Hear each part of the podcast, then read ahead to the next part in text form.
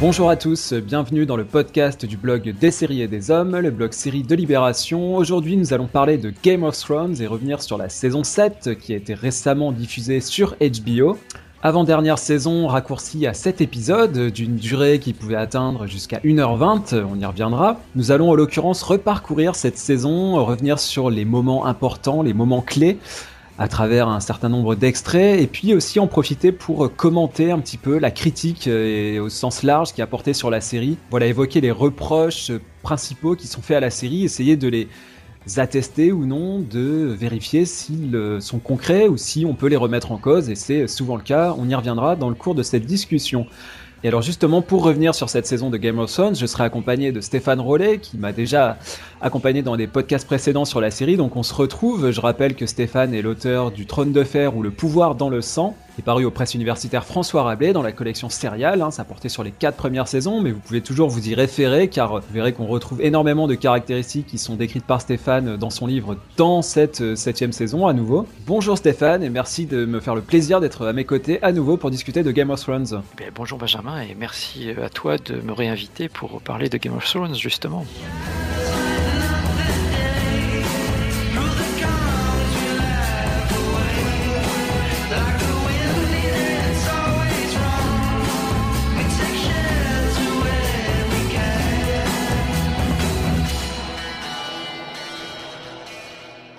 Préambule, comme d'habitude, je mettrai en garde contre les spoilers. Évidemment, nous allons revenir euh, par le menu dans le détail, euh, très précisément euh, sur les moments clés, notamment de cette saison 7. Donc regardez-la avant d'écouter ce podcast, je ne saurais que trop vous le recommander.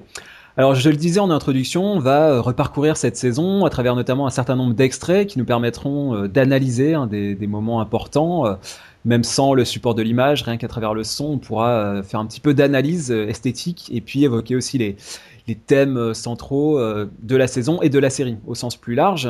Alors, je terminerai ce préambule en, notant que on arrive un petit peu en retard, un petit peu après la bataille hein, en termes de, timing. Hein. C'est vrai que les, articles et les podcasts, etc., sortent en général très très vite après la diffusion euh, de la série parce qu'il faut être dans l'actu, il faut être up to date et puis ça intéresse les gens au moment précis et pas quelques semaines après. Mais bon, moi j'assume cette posture qui est de de prendre le temps de réfléchir et de lire aussi beaucoup ce qui se dit sur la série, ce qui s'écrit, et d'avoir une réflexion euh, sur la série, sur le discours qui l'entoure. Parce qu'évidemment, Game of Thrones, c'est une série qui fait énormément parler, euh, à tort et à travers. Donc voilà, je profite de ce décalage par rapport à l'actualité, de ces quelques semaines de retard, euh, pour aussi avoir un petit peu de, de, hauteur, prendre un petit peu de hauteur sur la série.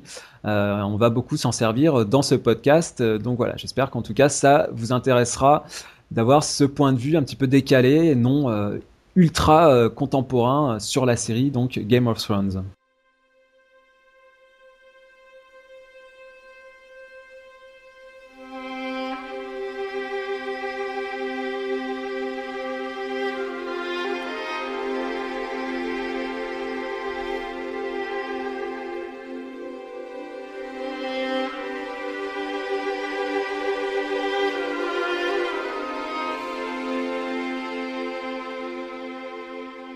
Alors Stéphane, on va attaquer euh, donc sur cette euh, septième saison de Game of Thrones. Hein, je l'ai dit, c'était très attendu, ça, on a beaucoup parlé.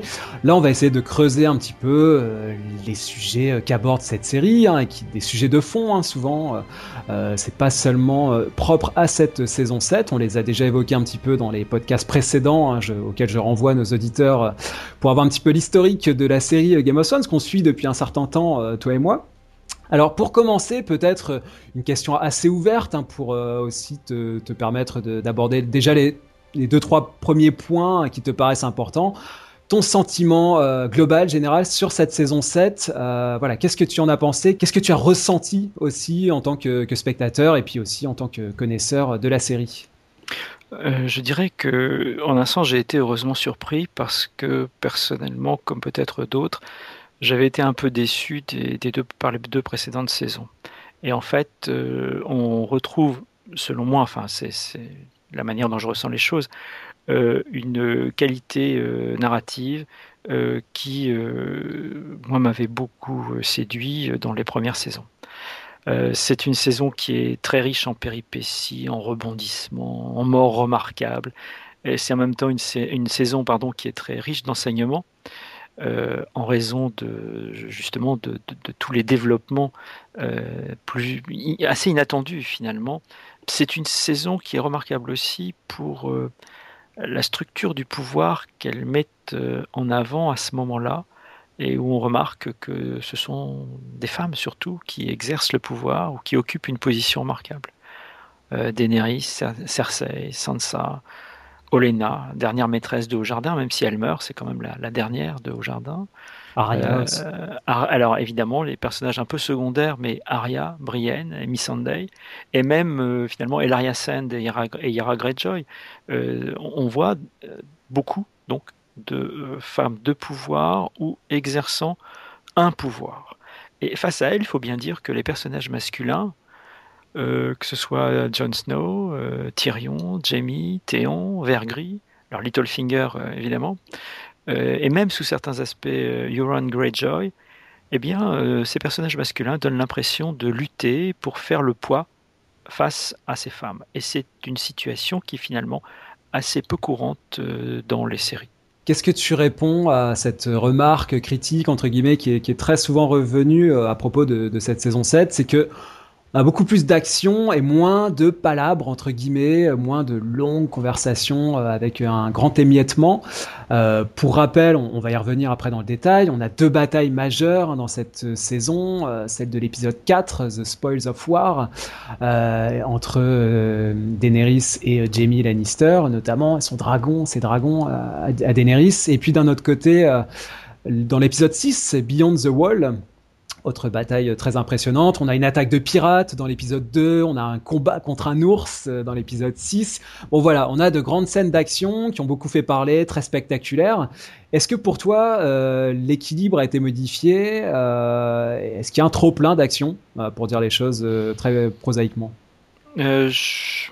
Donc, je, dirais pas qu'il y a un trop plein d'action parce que, en fait, la structure des épisodes euh, et donc la structure de la série euh, me semble avoir un peu changé. Et ce que je voulais dire tout à l'heure, en me disant que ça rappelait davantage les premières saisons, c'est qu'en particulier, il y avait un montage beaucoup plus efficace avec des séquences plus courtes, des plans plus courts et hum, une nervosité que, me semble-t-il, on avait quand même euh, un peu perdu, euh, en particulier au début de, de, la cinquième saison et de la sixième saison d'ailleurs. Donc ça traînait en longueur pour toi, ça, ça un petit peu? Oui, et on pouvait même se poser finalement la question de savoir pourquoi certains éléments avaient été supprimés quand euh, par exemple, on voit, euh, c'était dans la cinquième saison, au début, on voit Tyrion et Varys dans un fourgon, euh, parce que Tyrion est, donc, passe en, Essos, ça prend un temps fou. Mhm. et, il ne se passe, c'est pas simplement qu'il ne se passe pas grand chose, mais c'est que le, discours lui-même entre les deux personnages n'est pas toujours d'un intérêt suffisant. Alors même, c'est ce qui est assez dommage, que euh, ce n'est pas le cas dans les livres. Et là, il y avait, à mon avis, euh, il y avait des problèmes d'écriture, tout bêtement. Euh, voilà. L'adaptation de, des romans de George Martin. Et, peut-être aussi lié à la fixité du format, je veux dire, à la fixité de, la durée de, chaque épisode qui, qui, finalement ne se permettait que rarement d'excéder euh, les, les, 50 et quelques minutes euh, classiques, mm. enfin c'est autour de 54-57. Entre 50 euh, minutes et une heure pour les, pour les plus longs. Les marges, Là en revanche, et, je crois que c'est quelque chose d'important à noter d'un point de vue finalement formel, si on regarde le mouvement général de la saison, on a une durée quasi habituelle pour les trois premiers épisodes. Les deux premiers font 59 minutes, le troisième 63. Et compte tenu du fait que maintenant on a un Previously in Game of Thrones, euh, bon, c'est à peu près pareil. Et puis mhm. on a un épisode très court, je crois que c'est le plus court de toute la série et pas de la saison, le quatrième justement, The Spoil of War, et qui est l'épisode pivot de la saison. On en a trois avant, lui au centre, le plus court, et après, chaque épisode aura 10 minutes de plus que ce quatrième. C'est-à-dire on va avoir 60, euh, 70 et 80. Euh, C'est-à-dire qu'il y a une construction euh, de l'ensemble de la saison qui à la fois change par rapport au format auquel on est habitué, au format donc de, durée, hein, et en même temps conserve quelque chose, par exemple, de traditionnel, qui est l'avant-dernier épisode quasiment unitaire, avec la chasse, en fait c'est littéralement la chasse aux, morts vivants. Mhm. Et quasiment l'avant-dernier épisode sert à ça. Donc on a ça qui était généralement l'avant-dernier épisode euh, important de chacune des saisons euh, précédentes, bien qu'ils aient réduit le, euh, le, nombre à 7, eh bien le sixième, donc l'avant-dernier, reste un épisode vraiment important. Et il y a en même temps cette construction avec un quatrième épisode pivotal qui vraiment permet une espèce d'envol. Ce n'est pas une symétrie entre les trois derniers et les trois premiers, mhm. mais c'est en fait un mouvement ascendant euh, hmm. après une espèce de, de, de, passage par euh, quelque chose qui, un épisode qui est condensé euh, et qui est ce quatrième épisode qui permet une espèce d'explosion tout à fait maîtrisée, enfin un peu comme un feu d'artifice pour les, les trois derniers. Alors Stéphane, euh, sur, sur la question de la de, de, l'action et puis des palabres entre guillemets, enfin ce qu'on disait, c'est ce mélange entre euh, entre intimisme et euh, scène à grand spectacle. Moi, j'ai quand même noté par rapport à tout ce qui a été dit hein, de manière, il y a beaucoup de choses qui se sont dites hein, sur cette saison et beaucoup de, caricatures et de raccourcis et de stéréotypes. Hein. Sur Game of Thrones, c'est quand même un aimant à, discours stéréotypé. Enfin bon, ouais, je m'étendrai pas là-dessus. Mais par exemple, dans l'épisode 3, on a la fameuse rencontre, première rencontre entre Daenerys et Jon Snow. Stéphane, cette scène, elle dure 10 minutes. Ce qui est quasiment une des scènes les plus longues euh, depuis les débuts de la série. Donc ça, ça va quand même à contre-courant de cette idée établie d'une frénésie et d'un découpage euh, clipesque, entre guillemets, qui ferait que la série, tout d'un coup, euh, s'affolerait, comme on a pu l'entendre ici et là, et mettrait le curseur uniquement sur les scènes d'action. Et oui, pour le coup, cette scène de, de rencontre entre Daenerys Targaryen et Jon Snow, on l'attend euh, depuis la première saison. Donc, euh, lorsqu'ils se rencontrent, on se doute bien euh, que ça va pas durer juste quelques secondes et que ça ne va pas être entre la boire et le fromage. Voilà. Alors, ce qui me frappe aussi, Stéphane, toujours dans cette question de, du rapport entre action et intimisme, c'est je note aussi que on a toujours des scènes qui ne sont pas forcément de, de la narration efficace entre guillemets. Je pense à ces, scènes avec de simples soldats. Euh, par exemple, quand Arya essaye de rentrer, euh, qu'elle est bloquée par deux truffions là, qui, euh, qui la prennent pour une, une kidam et qui donc qui ne veulent pas la laisser entrer. ce sont des scènes comme ça, ou sur le rivage, hein, quand on est avec Tyrone, Sardavos, qui sont sur une barque, qui essayent de négocier leur, leur départ. Ce sont des scènes comme ça qui pourraient paraître du ressort de l'inutile, de finalement, pourquoi on se retrouve avec des, soldats tout en bas de l'échelle alors qu'on nous parle de trône de fer. En fait, ça, ça fait partie inhérente du récit de Game of Thrones, Stéphane, et même dans une saison 7 euh, raccourcie et, prétendument plus condensée. Oui, et je crois que c'est aussi à cela qu'on reconnaît euh, une, forme d'aisance retrouvée, je dirais, parce que ce montage très efficace, avec une variation aussi euh, dans la tonalité des scènes, la mhm. tonalité quasi comique en fait de l'arrivée d'Aria, et quelque chose qui est, euh, qui est, qui est inattendu et qui marche très très bien. Euh, ça a été très bien fait. Euh, sur, euh, tu parlais de la, de la, scène sur la plage. En fait, on, on sait que, que, ces deux soldats normalement doivent doivent, doivent périr en quelque sorte. Mhm. Et, et, en fait, ils échappent presque à leur sort. Ils échappent presque à leur sort.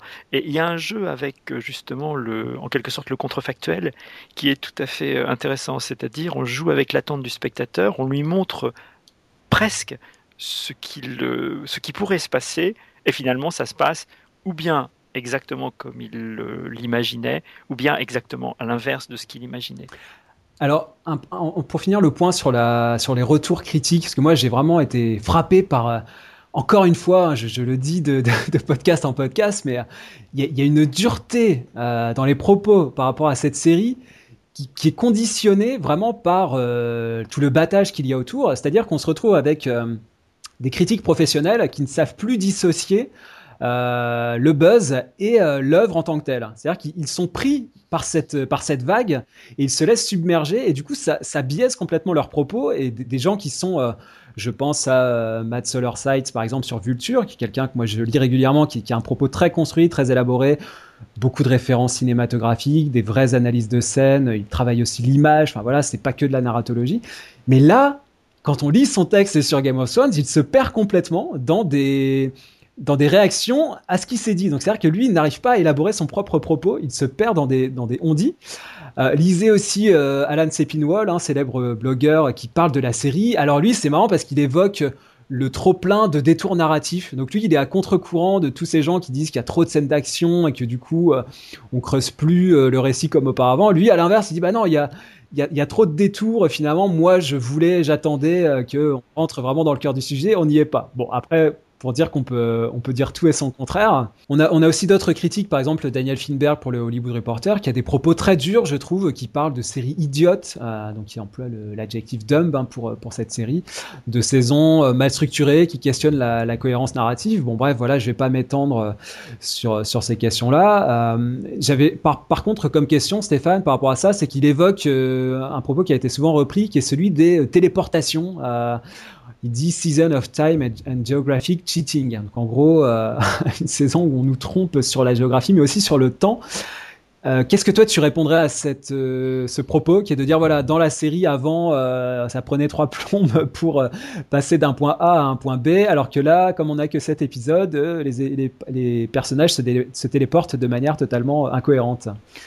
Bon, il faut pas non plus peut-être forcer, euh, forcer la note, mais euh, ça part quand même d'une observation qui n'est pas sans fondement. Euh, c'est-à-dire que il y a, il y a eu en particulier une, une scène qui est, enfin, un, un moment qui est celui où en fait la petite troupe autour de Jon Snow, qui est encerclée par les morts vivants, finalement dépêche Gendry pour qu'il envoie qu'il fasse envoyer un corbeau depuis, euh, depuis le mur. Et en fait, euh, il va vraiment très vite, le corbeau va encore plus vite, et le dragon qui ramène Daenerys, alors lui, c'est supersonique. Mais en fait, je crois que là, il y a une maladresse qui consiste en fait à ne pas avoir voulu laisser une vraie ellipse. C'est-à-dire qu'on que on aurait vu Gendry partir et Daenerys arriver. C'était en fait en un sens beaucoup plus, euh, je dirais, crédible, au sens où en fait l'ellipse fait partie aussi euh, de la manière euh, dont on raconte une histoire. Ah et bah le spectateur, ça ne le gêne pas forcément. Moi, je, serais assez d'accord pour, pour franchement pour dire que c'est pas ce qu'il y a de plus adroit.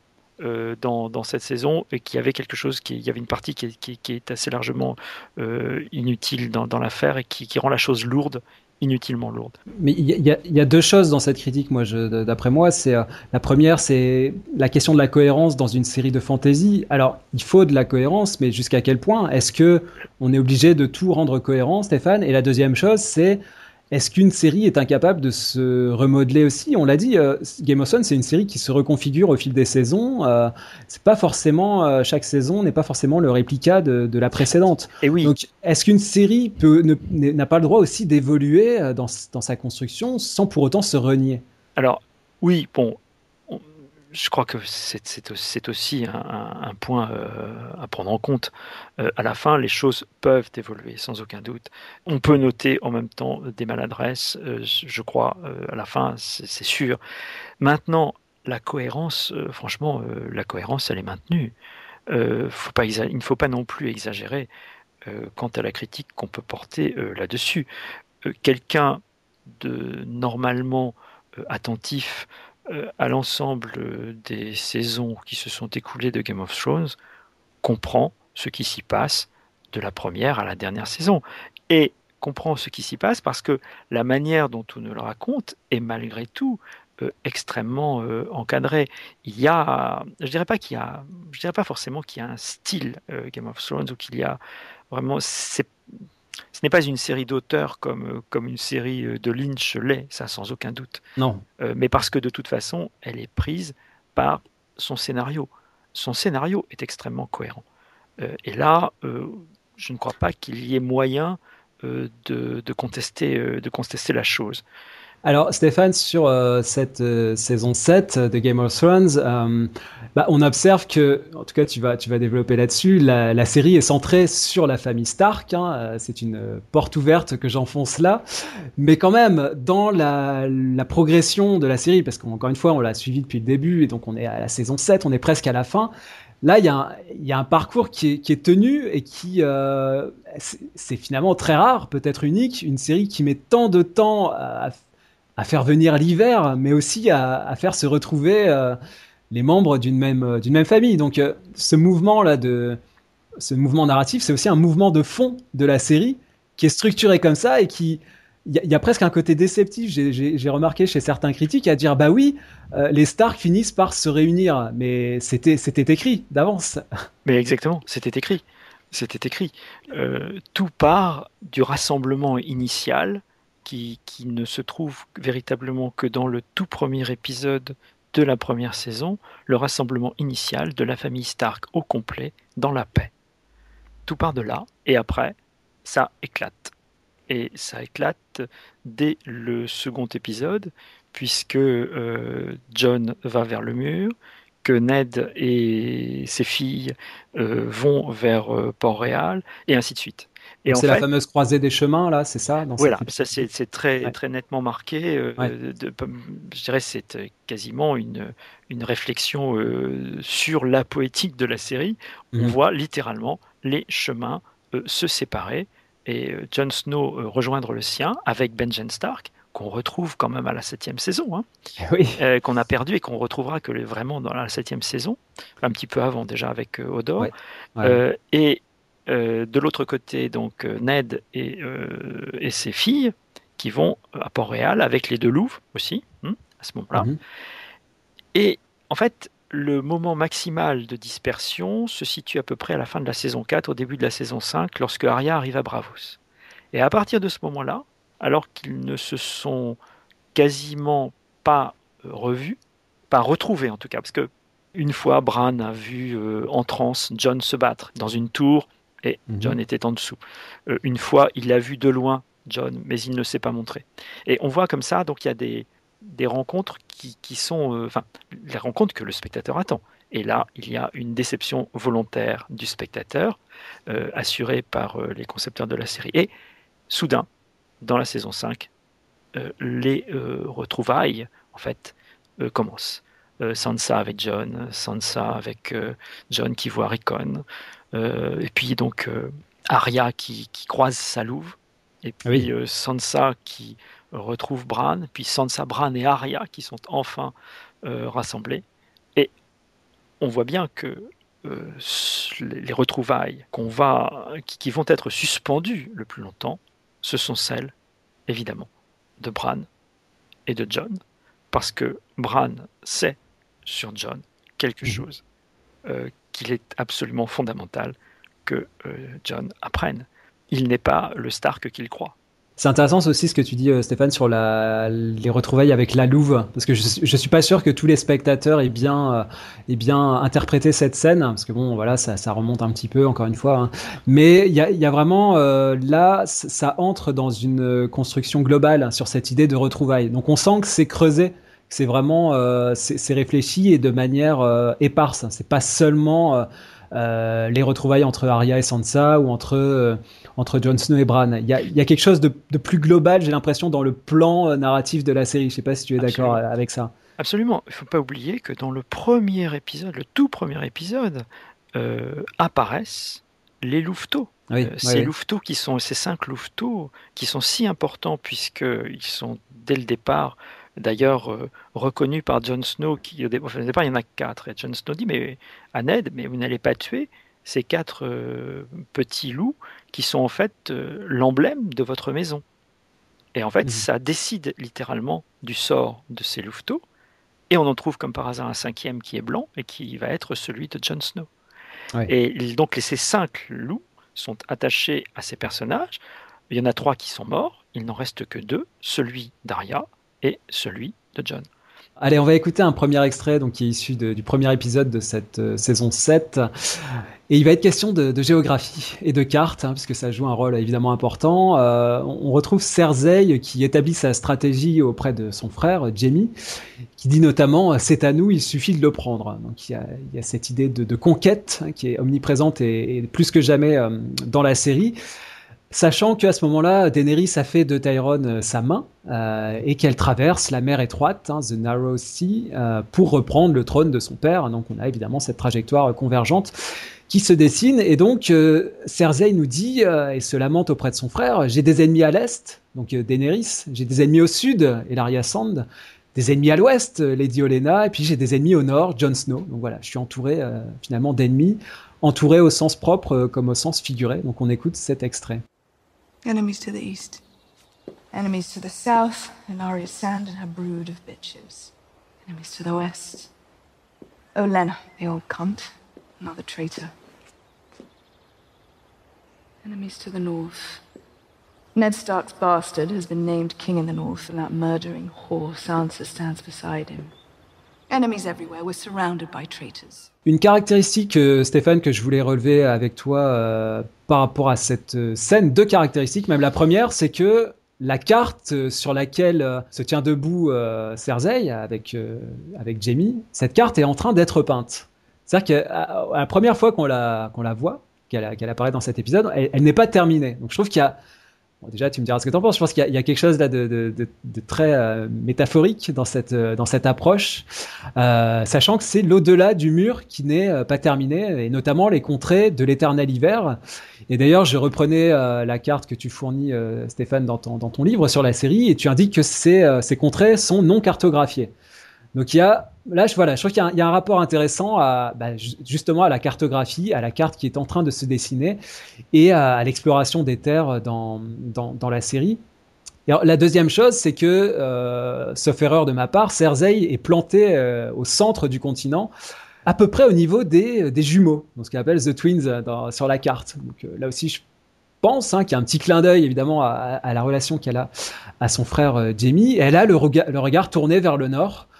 Donc là, Stéphane, on a vraiment euh, une figuration euh, presque littérale de, de ce que nous dit ce que nous montre la série, et sachant que cette idée de carte est, est, en relation directe avec le générique de la série, évidemment, qui à chaque fois renvoie aux différents endroits qu'on va explorer euh, au sein de l'épisode que l'on s'apprête à voir.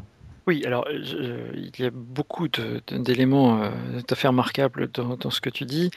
Et mm, les cartes, en fait, euh, sont vraiment un motif visuel euh, important. C'est un motif qui est présent dans toute la série et c'est tout à fait passionnant à, regarder parce qu'en fait, il n'y a pas qu'une carte. Je vais faire un petit détour avant de venir à, celle dont tu parles.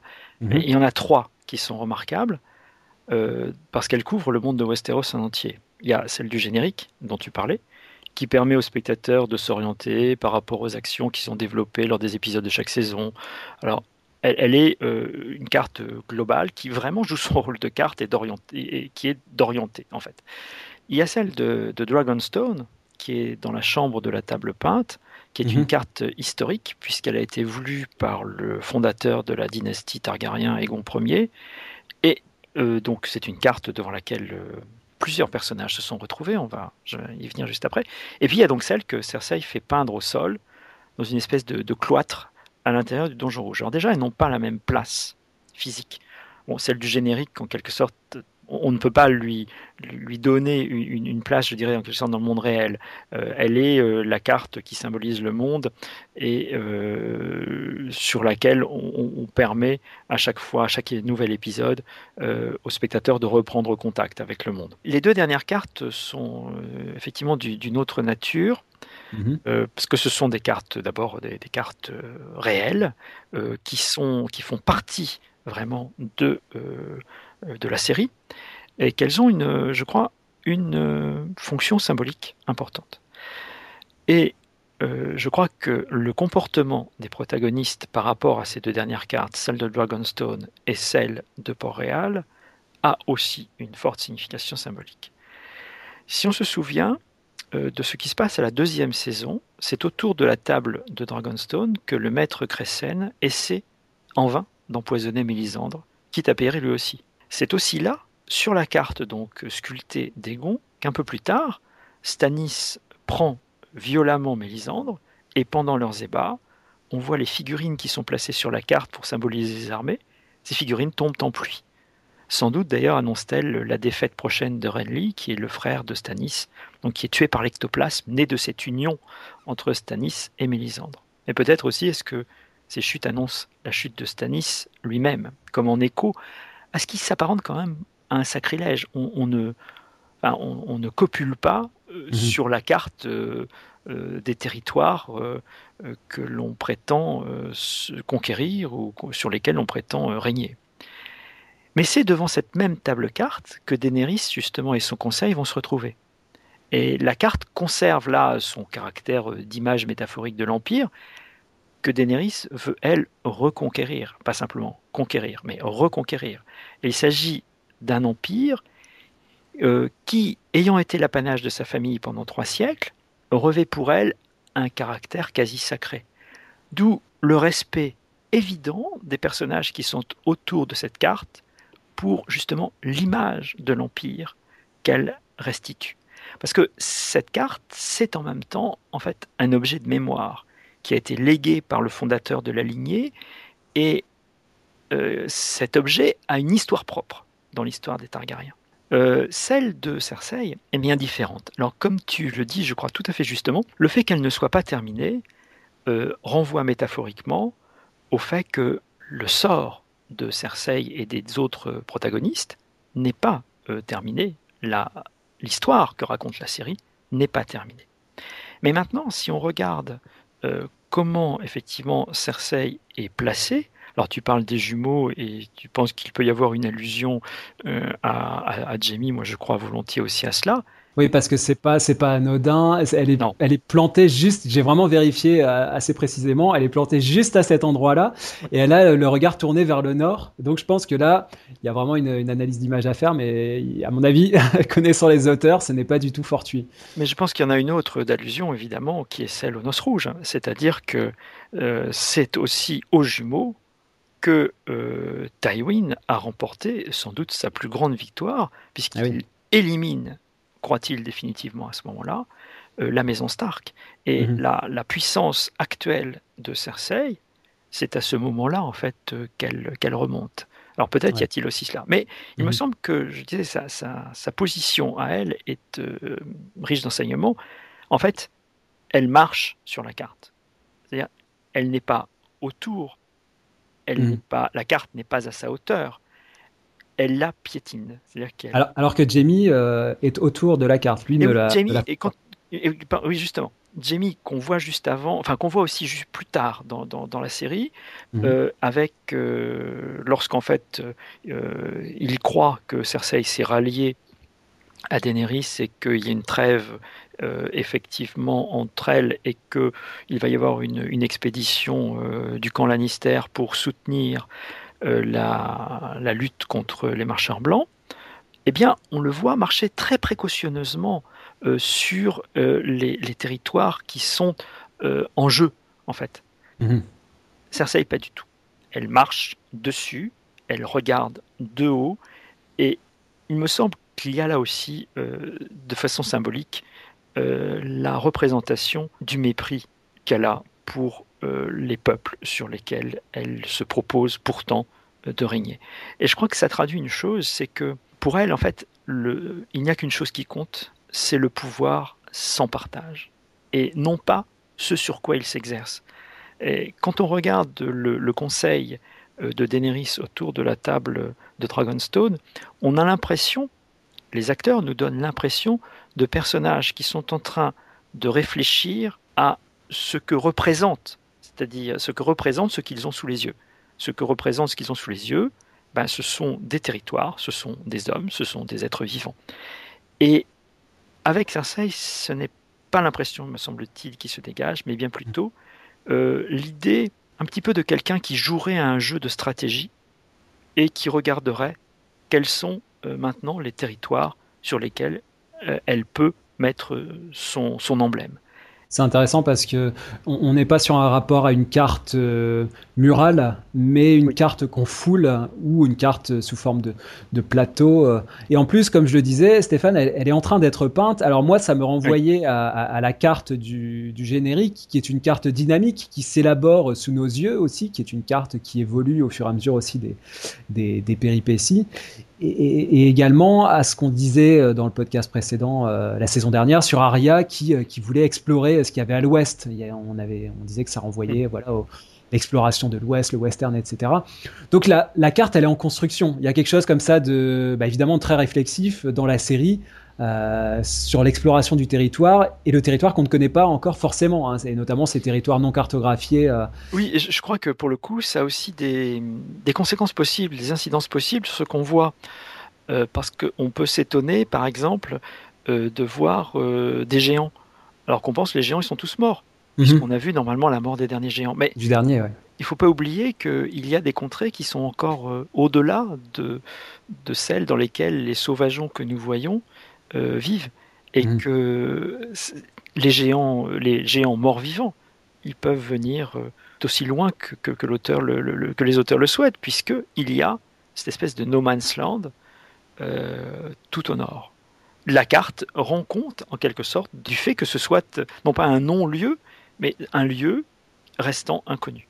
Alors, on va écouter un autre extrait, euh, autre sujet euh, bah, prédominant euh, dans la série. Alors, on va voir si ça l'est toujours dans cette saison 7. C'est la question de, la représentation sexuelle. Une scène marquante aussi de cette saison 2, de cette saison 7. C'est dans l'épisode 2, entre Vergris et Missandei. Puisque Vergris explique que Missandei est son point faible, entre guillemets, puisque c'est, en tout cas, c'est celle qui le rend faillible en tant qu'immaculé. Et évidemment, cette euh, scène euh, donc de, sexe entre ces deux personnages, hein, sachant que donc euh, les Immaculés sont émasculés, hein, pose la question de, l'impotence, évidemment, très importante dans cette dans cette scène dont on écoute tout de suite un extrait. One boy is scared of dogs. One boy hates high places. One is frightened of the ocean. They make the boy sleep with dogs or climb a cliff. They throw him in the water. If he learns to swim, good. If he drowns, good. Either way, strong and solid. But I had no fears. I was never the biggest, never the strongest. But I was bravest. Always. I believe it. Until I meet Miss Sunday from the Isle of. Now, I have fear. On voit Vergris qui se dénude, alors que bon, au départ, c'est pas, il n'est pas forcément très partant, euh, sachant son, son, état particulier. Alors, on, ne voit pas, hein, en l'occurrence, on va, on va en reparler par la suite, mais en tout cas, euh, on voit pas la zone, zone en question, mais euh, ça pose la question de, de, de l'impotence, qui est, je le disais, une récurrente, une, une constante dans, dans la série. C'est un sujet qui est, qui est très important dans Game of Thrones. Bah, disons que là, il y a plusieurs finalement euh, questions qui peuvent finalement qui sont posées. D'une certaine manière, on nous montre quelque chose qui est particulièrement problématique d'ailleurs, euh, c'est euh, la question finalement du, sexe pour un handicapé. Mhm. Et c'est vraiment que, pas une question que, qu'en France en particulier on aborde avec facilité. Et oui, en l'occurrence, Vergris et Missandei vont effectivement faire l'amour, mais Vergris est dépourvu euh, d'organes sexuels. Euh, et évidemment, euh, cela ne peut que poser un problème. Problème auquel il trouve une solution, puisqu'il est la, scène montre bien quelle solution est, trouvée et qu'on imagine assez facilement. La solution, hein, pour préciser, donc c'est plutôt un cunilingus, quoi, pour dire les choses simplement, euh, que euh, un acte de pénétration. Absolument. Il n'y a pas de pénétration, enfin il n'y a pas de pénétration. En tout cas, en tout cas à part des éléments naturels, mhm. il faudrait recourir euh, à, à, des éléments artificiels, à des artefacts. ce n'est pas ce qu'ils font. et en même temps, je dirais, ça marche ce que je veux dire par là, euh, c'est que euh, finalement pour Vergris, grâce finalement à l'amour de Miss Sunday, euh, il, se sort, si je puis dire, de son handicap par d'une manière qui est en fait extrêmement résiliente, qui est l'exploration d'une autre sexualité. Euh, que celle qu'on que, lui propose. Alors ça, c'est quelque chose finalement euh, sur quoi on pourrait aussi réfléchir. Mais en fait, c'est pas le seul personnage qui, qui se retrouve dans, dans cette euh, situation. Il y a évidemment Théon Greyjoy, mhm. que l'on a connu, lui, plus fortuné, puisque dans la première saison, il est avec la prostituée donc Ross, et que c'est sa rencontre avec Ramsay qui va occasionner lui aussi sa castration. Mhm. Et puis il y en a un autre, il y en a deux autres auxquels on pense peut-être moins, mais Bran lui-même euh, est devenu euh, impuissant consécutivement à sa chute qui lui a brisé les reins. Mhm. Et il le dit d'ailleurs qu'il ne peut, qu'il n'aura pas de, descendance, mais effectivement il ne peut pas en avoir.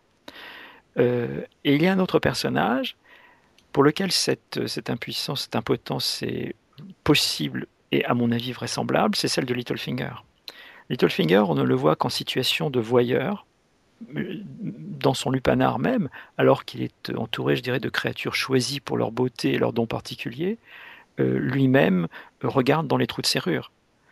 Et on sait qu'il a été euh, plus que violemment euh, atteint par une blessure, une vraie blessure, une blessure de duel, puisque c'est le, le frère de Ned Stark, qui, l'avait euh, ouvert de haut en bas. Pour ajouter à ces cas que tu as énoncés, il y a celui de Varys, qui est euh, un eunuque aussi, et d'ailleurs à un moment il nous, raconte ce qui lui est arrivé, donc euh, est-ce que tu peux nous en parler? Oui, oui, merci de, me rappeler Varys, que, j'aurais dû relier immédiatement à Littlefinger d'ailleurs, parce que je crois que leurs cas sont, sont, finalement liés. Ce sont des hommes qui sont des hommes de pouvoir, mais pas du tout de la même façon.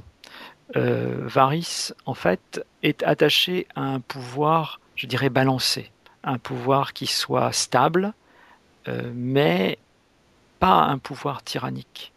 Et surtout, ce que euh, sa, castration a eu comme effet chez Varys, c'est une haine absolument viscérale des fanatiques religieux.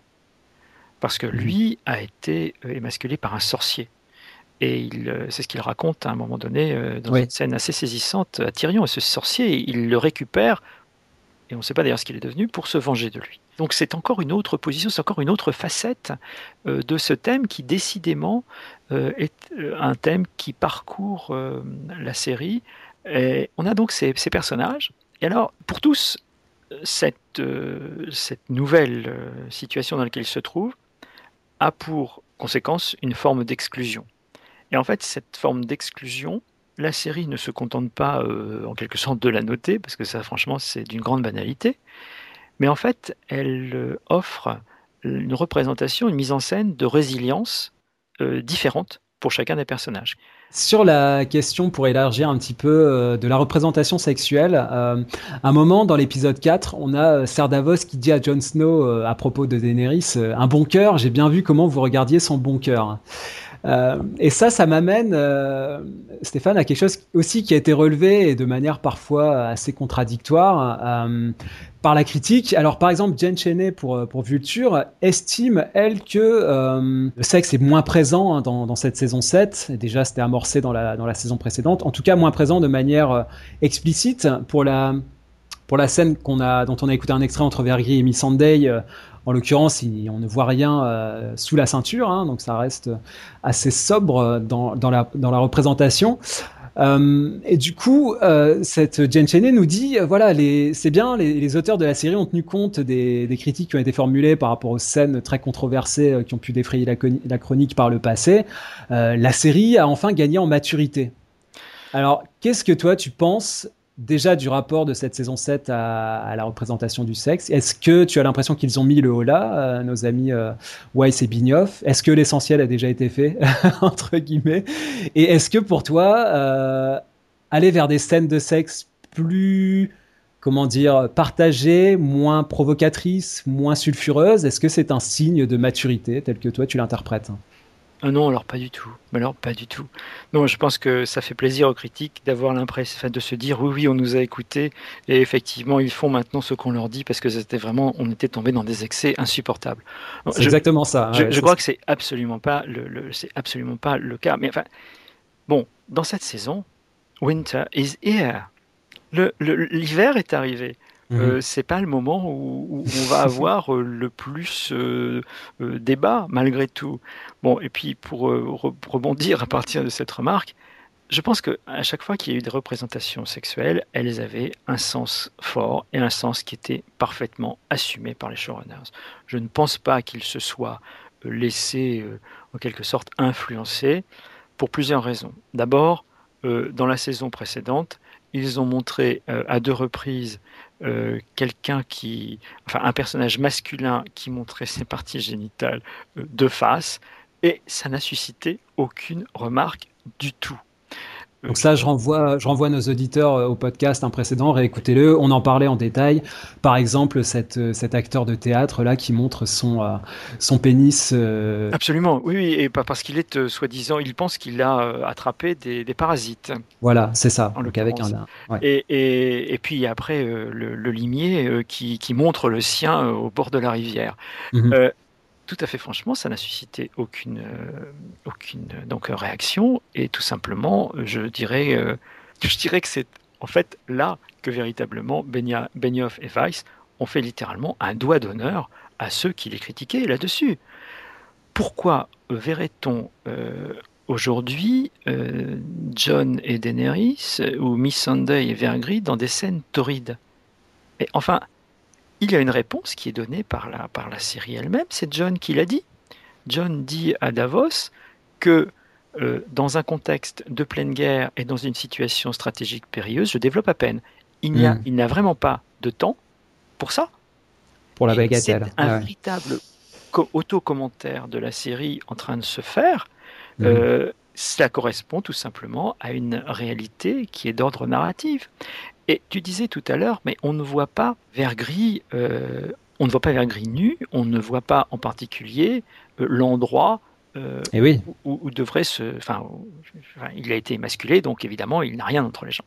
Mhm. Mais c'est plus que ça. On le laisse, il est laissé habillé, il est torse nu et c'est tout. Mais enfin, ça aurait été une. Alors là, pour le coup, on a souvent parlé de faute de goût pour ce qui mais c'est pire qu'une faute de goût ça aurait vraiment été euh, une forme de, de, voyeurisme tout à fait indigne, au fond, que de faire autre chose, que de montrer les choses autrement.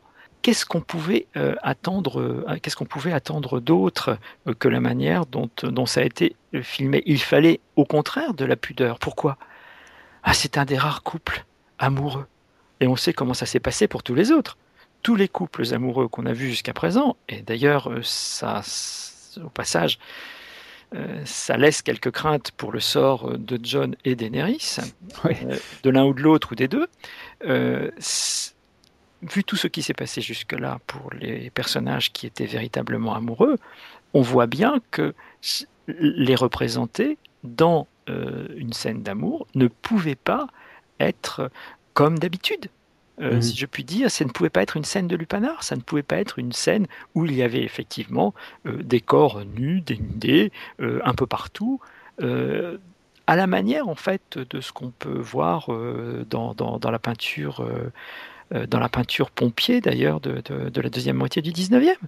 Mhm. Non, on n'est pas du tout là-dedans. On n'est pas du tout dans ce, genre de, dans, ce genre de, dans ce genre de mise en scène. Et je ne crois pas du tout que ce soit un repli de euh, Benioff et Weiss. Je crois simplement que tout simplement euh, la, la saison ne s'y prête absolument pas, et même pas simplement à cause du temps, euh, mais parce que le contexte en fait s'y oppose. C'est tout. Ah, c'est intéressant d'avoir un discours un peu différent parce que c'est vrai que euh, cette critique finalement, euh, comme tu le dis, se, donne quand même une importance et, joue un rôle de levier moral qui pour moi pose vraiment question. Alors pour ajouter à cela, euh, Stéphane, notre cher Daniel Finberg hein, du Hollywood Reporter, alors lui carrément il estime que la scène de sexe entre Jon Snow et Daenerys aurait pu se passer sous les draps. Je le cite. Parce que lui, il estime que là, il y en a encore un petit peu trop, parce que on voit euh, les jolies fesses de, euh, de Jon Snow, et donc c'est encore un petit peu trop à son goût. Et donc voilà, on est vraiment, je trouve, dans une, entreprise de, moralisation. De... On est vraiment dans une entreprise de moralisation. Et, là, ça, pour ça. Euh, ce politiquement correct euh, tiédas finit par être vraiment pénible.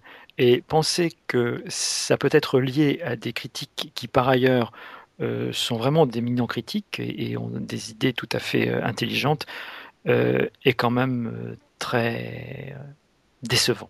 Écoutons à présent Stéphane un nouvel extrait, ça va être issu de l'épisode 3, on continue d'avancer dans cette septième saison autour de l'exécution de Lady Olena, le personnage interprété par la grande Diana Rigg. Et donc là, elle est confrontée à Jamie Lannister euh, et son, euh, son royaume a été, a été vaincu. Elle n'a plus de riposte, plus d'alternative que d'accepter son sort. Et ce sort, quel est-il? Il est une mort par empoisonnement. On écoute cet extrait. How will you do it? With that sword? That was Joffrey's sword, wasn't it? Not that he ever used it. What did he call it? Widow's Wail. He really was a cunt, wasn't he? Dans cet extrait, Stéphane, on, note déjà euh, la, grande dignité de Lady Olenna, hein, qui, donc euh, ne se couche pas, ne, ne, se, ne supplie pas, hein, comme on pourra le voir par exemple avec Littlefinger euh, un peu plus loin. Euh, elle reste digne jusqu'au bout et elle parle des armes à Jamie notamment. Elle lui parle, euh, elle lui demande comment il va procéder finalement pour pour l'exécuter. Est-ce qu'il va procéder avec cette épée? Donc elle parle de l'épée qui appartenait à Geoffrey. Euh, en ironisant sur le fait que Geoffrey euh, ne s'en soit jamais servi. Hein, donc, euh, et d'ailleurs, cette épée, elle s'appelle Pleurs de veuve en, français, en traduction française. Et ensuite, elle rajoute, c'était un vrai con. Really was a cunt, wasn't he? Donc, elle dit. Voilà, pour, pour des termes fleuris. Et donc cette question de la mise à mort et de la manière de procéder, Stéphane, m'amène à, la question de l'empoisonnement, parce que là, en l'occurrence, Jamie opte pour une manière de faire qui est plutôt rattachée aux femmes. C'est ce que tu nous avais déjà dit dans un précédent podcast sur la série. En général, celles qui utilisent le poison pour exécuter leurs ennemis, ce sont les femmes. Qu'est-ce que ça nous dit d'après toi? Déjà, est-ce que c'est vrai de manière générale? Tu, Je sais pas, tu peux peut-être me contredire. Et qu'est-ce que ça dit d'après toi de la position qu'adopte Jamie Lannister en l'occurrence? Je crois qu'en fait ici c'est le contexte qui compte. Euh, Jamie ne vient pas assassiner Olena, mais euh, il vient procéder à une exécution au motif de haute trahison. Et dans le cas d'espèce, comme il s'agit d'une femme, la mise à mort par le poison est vue comme euh, un moyen plus doux que la décapitation et aussi un moyen qui est euh, moins dégradant. En fait, je crois qu'il faut voir ici l'empoisonnement comme une mesure de clémence en réalité. Là, en fait, il ne s'agit pas d'éliminer un ennemi dans une phase d'action, mais vraiment d'exécuter un verdict elle a trahi, effectivement. alors, elle a toutes les bonnes, elle a toutes les raisons, si on peut dire, euh, puisque malgré tout, euh, Cersei a quand même euh, réduit sa famille à peu près à rien, puisqu'elle a tué à la fois son fils, son, son petit-fils et sa petite-fille, donc Marjorie, Laura, mm. et Mace, dans l'ordre inverse. Mais elle n'aurait pas dû, en quelque sorte, se rebeller contre Cersei, qui est la reine des sept couronnes.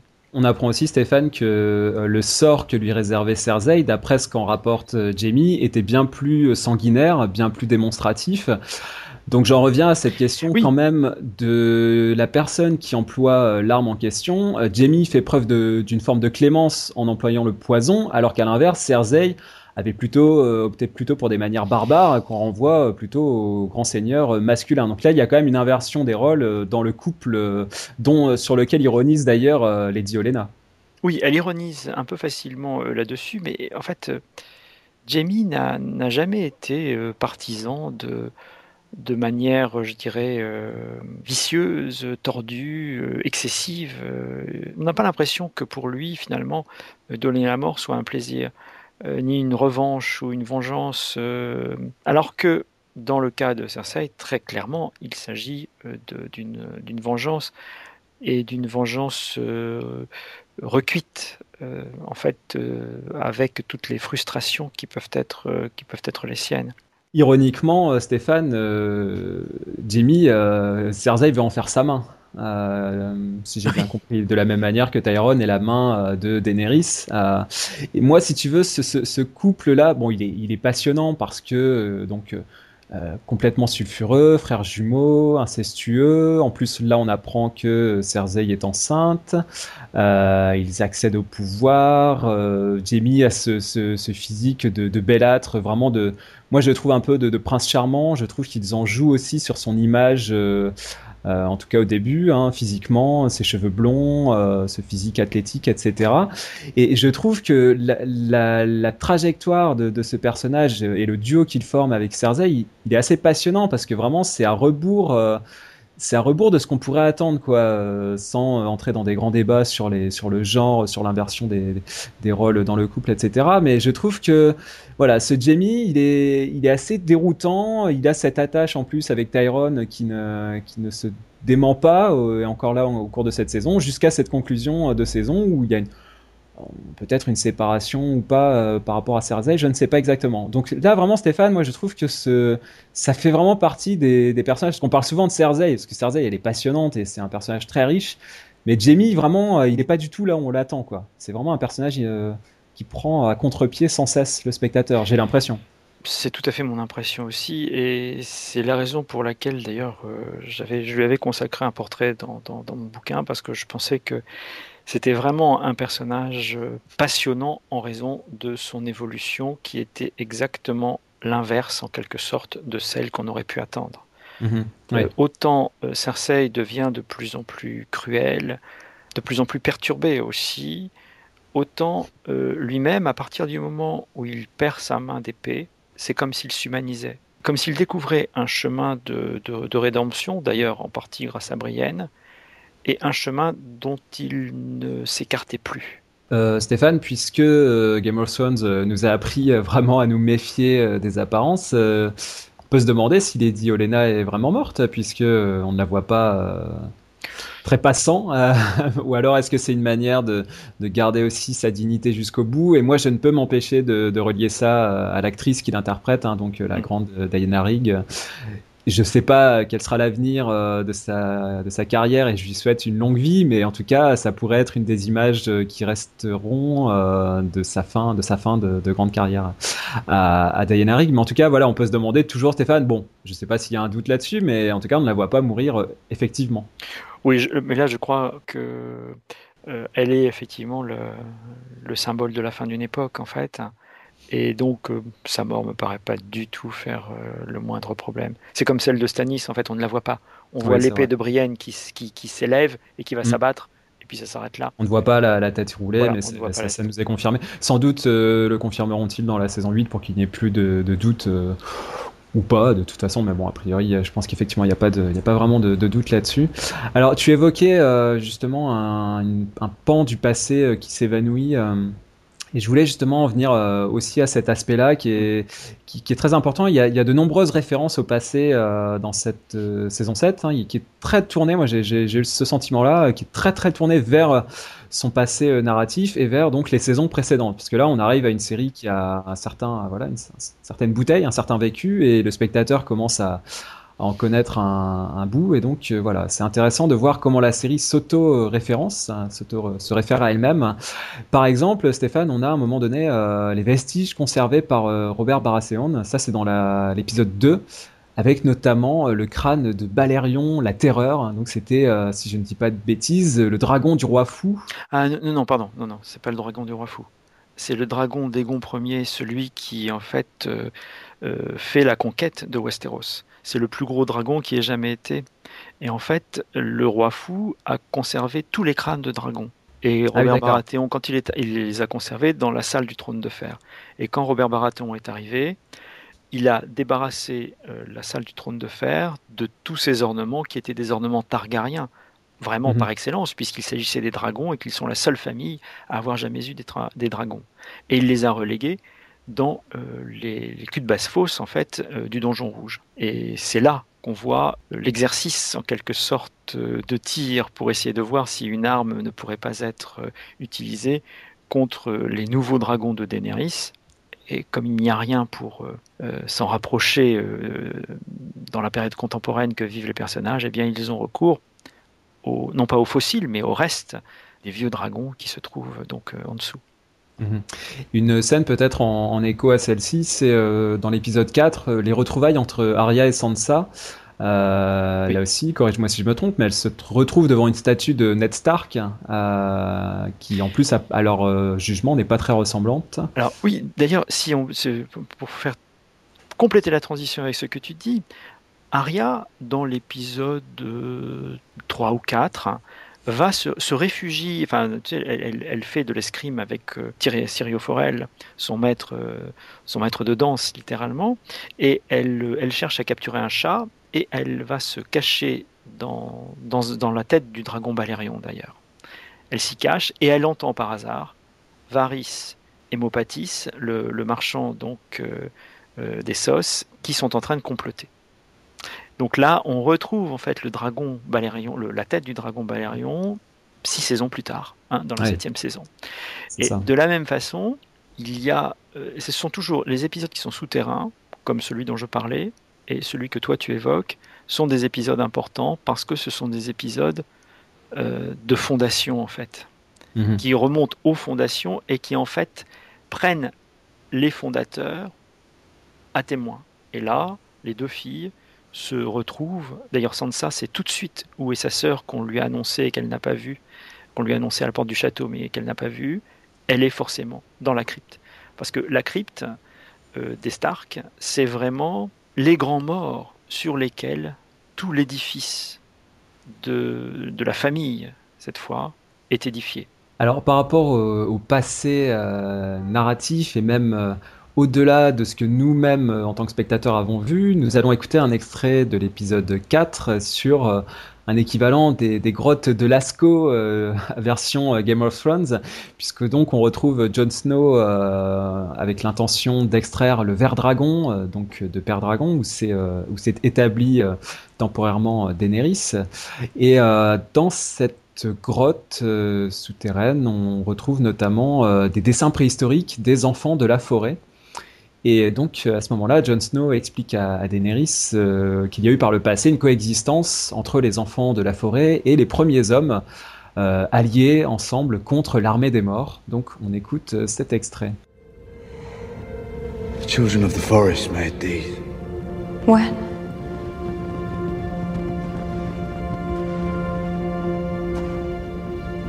A very long time ago. They were right here. Standing where we're standing. Before there were Targaryens, or Starks, or Lannisters. Maybe even before there were men. No. Dans cet extrait, euh, donc Jon Snow explique que cette alliance entre les enfants de la forêt et les premiers hommes contre l'armée des morts. Donc ça, ça sera un peu la, le, point de départ, on va dire, de tout ce qui s'ensuit et de, l'histoire que, l'on suit, nous, aujourd'hui, dans la série. Pour autant, il me semble bien que nous avions évoqué ensemble le fait que euh, le roi de la nuit euh, avait été créé par les enfants de la forêt pour contrer les premiers hommes. Donc là, est-ce que c'est pas en contradiction euh, par rapport à ce que raconte Jon Snow, ou alors est-ce que c'est une méconnaissance de Jon Snow qui n'a pas toutes les, toutes les cartes en main? L'histoire n'est pas simple. L'histoire n'est pas simple parce que dans la série, mais attention, pas dans les livres, où l'on ne connaît que euh, l'origine géographique des marcheurs blancs, à savoir l'extrême nord.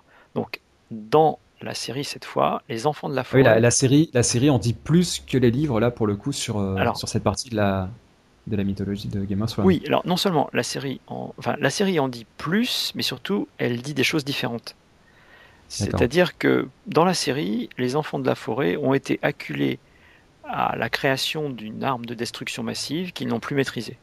C'est tout au moins ce qu'on peut euh, conclure de, la situation dans laquelle nous nous trouvons. On voit la création en quelque sorte du premier euh, marcheur blanc lors d'un flashback, euh, lors d'une transe de Bran qui correspond à une espèce d'immense flashback. Hein. Donc ça c'était la saison précédente, la saison 6. Hein, Exactement, dans la saison 6. Mais en fait, ça ne se passe pas comme ça. Dans, ça ne se passe pas comme ça dans les livres. Dans les livres, euh, les, marcheurs blancs viennent euh, du Grand Nord et, on ne sait pas d'où ils viennent. Il n'y a pas de, mhm. ils n'ont pas de d'origine euh, expliquée de cette manière-là. Il n'y a pas d'étiologie, si tu veux, à l'arrivée des, marcheurs blancs. ce qu'on sait, c'est que les enfants de la forêt et les premiers hommes vont se battre en fait les uns contre les autres au départ, parce que les marcheurs blancs ne sont pas là, hein, ils se battent les uns contre les autres parce que tout simplement les, hommes envahissent les enfants de la forêt, euh, détruisent les arbres, etc. etc. ça, c'est un aspect euh, du récit, Stéphane, que Jon Snow n'a pas. lui, il n'est pas au courant de ça, parce que ça, c'est pas. Lui, il nous explique l'après. Euh, oui, de la création des marcheurs blancs, mais voilà. Lui, lui évidemment, il, voit les choses, il voit après. Alors justement, je trouve que il y a une espèce de, de mise en abîme entre euh, ce que voit et interprète euh, Jon Snow. Euh, d'ailleurs, c'est au passage, c'est un petit côté quand même naïf qui rappelle les aventuriers de l'Arche perdue, toute cette affaire. Hein. la facilité avec laquelle, en quelque sorte, on décrypte des petits dessins qui sont tellement évidents. bon, ça, c'est peut-être le côté un peu humoristique, parce que je, crois quand même qu'il y a là, il y a, un petit peu d'humour. On en a parlé on en reparlera peut-être à nouveau de, de, mhm. l'humour dans cette saison. Euh, là, je crois qu'il y a un côté humoristique très net avec une référence évidente euh, aux aventuriers de l'Arche perdue. Mais revenons euh, à nos moutons en quelque sorte. les enfants de la forêt, en fait, dans la série, ont été acculés à, cette, à, cette, arme de destruction massive. Bon, ça, Jon Snow l'ignore sans doute. c'est clair. Mais que racontent en fait ces graffitis sur le mur d'une caverne qui se trouve donc là encore une caverne. C'est sous Dragonstone, littéralement, mhm. euh, là, le lieu emblématique des Targaryens. Eh bien, en fait, ça raconte comment euh, les marcheurs blancs, qui sont les ennemis du vivant, ont malgré tout été contrecarrés par ceux-là même qui les avaient créés et leurs ennemis.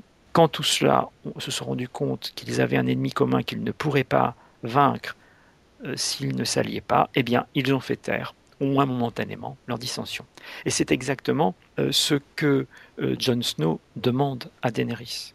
Ah oui, c'est ça, il y a un vrai parallèle entre, entre l'histoire, la, préhistoire et les événements contemporains, effectivement. C'est pour ça que je, parlais de, mise en abîme, littéralement. Hein. Il y a une mise en image qui correspond à une forme de mise en abîme de la situation euh, dans laquelle Jon Snow, Daenerys et les autres se trouvent, avec une interprétation très orientée de Jon Snow, qui euh, est là pour montrer la nécessité de euh, l'union et de l'alliance. Alors, si on pousse justement ce parallèle encore plus loin, hein, Stéphane, le fait que cette interprétation soit sinon biaisée, incomplète, hein, en tout cas, lui, il, il, interprète la fresque murale, mais il y, a, une histoire, il y a une préhistoire de cette préhistoire, on pourrait dire. Il y a, quelque chose qui s'est passé avant que Jon Snow euh, ne connaît pas.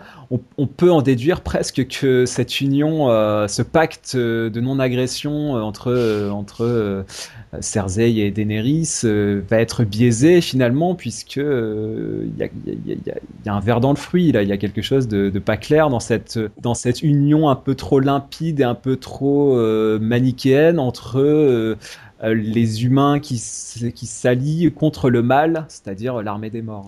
Oui, mais on sait ce qu'il en était, ce qu'il était devenu des enfants de la forêt. Il n'y en a quasiment plus, ou même on pensait que, on pensait que c'était des êtres mythiques jusqu'à ce que mmh. Bran euh, les rencontre. Eh bien, euh, de la même façon, si je puis dire, dans la situation qui est celle de l'actualité de Jon Snow et de Daenerys, les choses sont biaisées.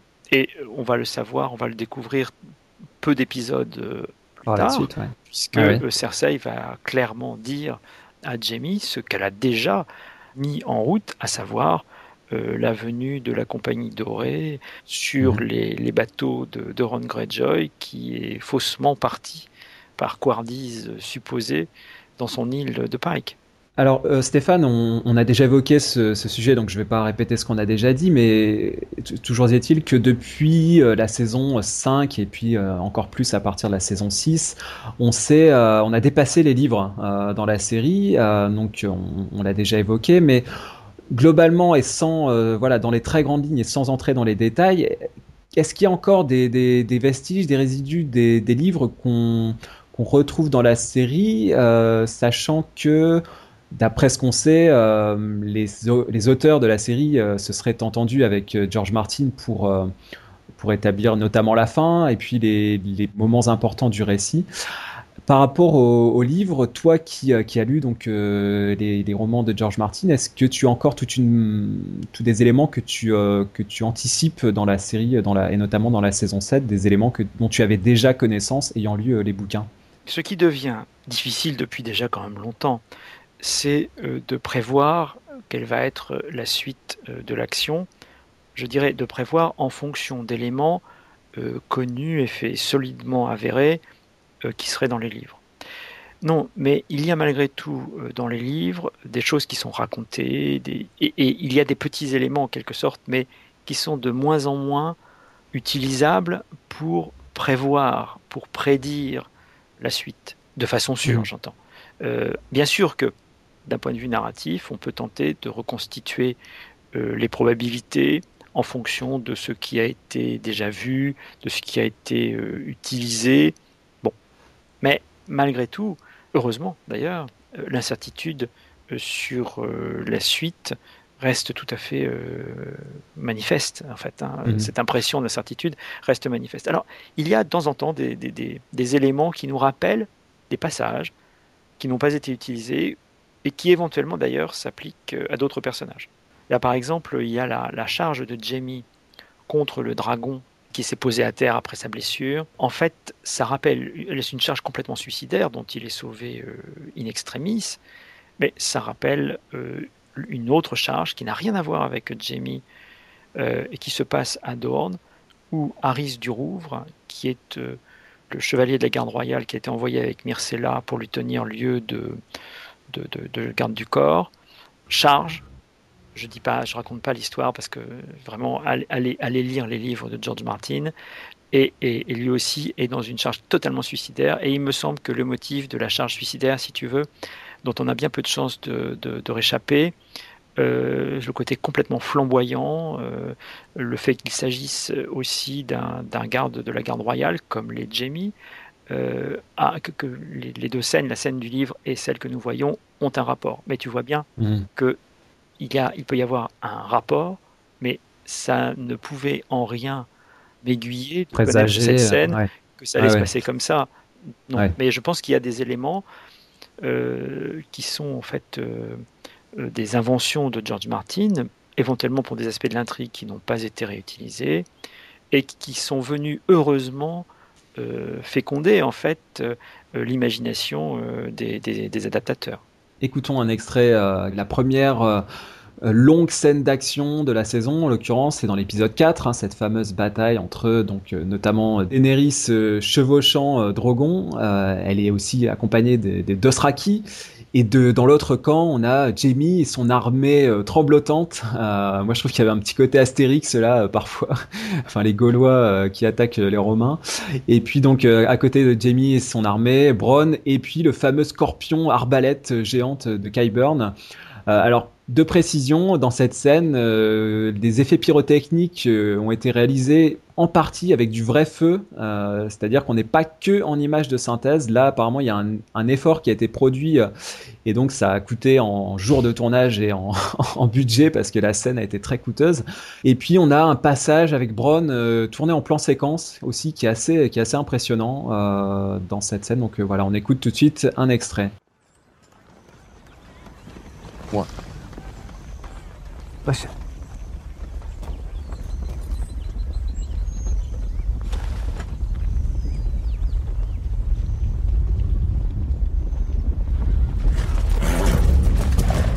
Spears and shields! Spears and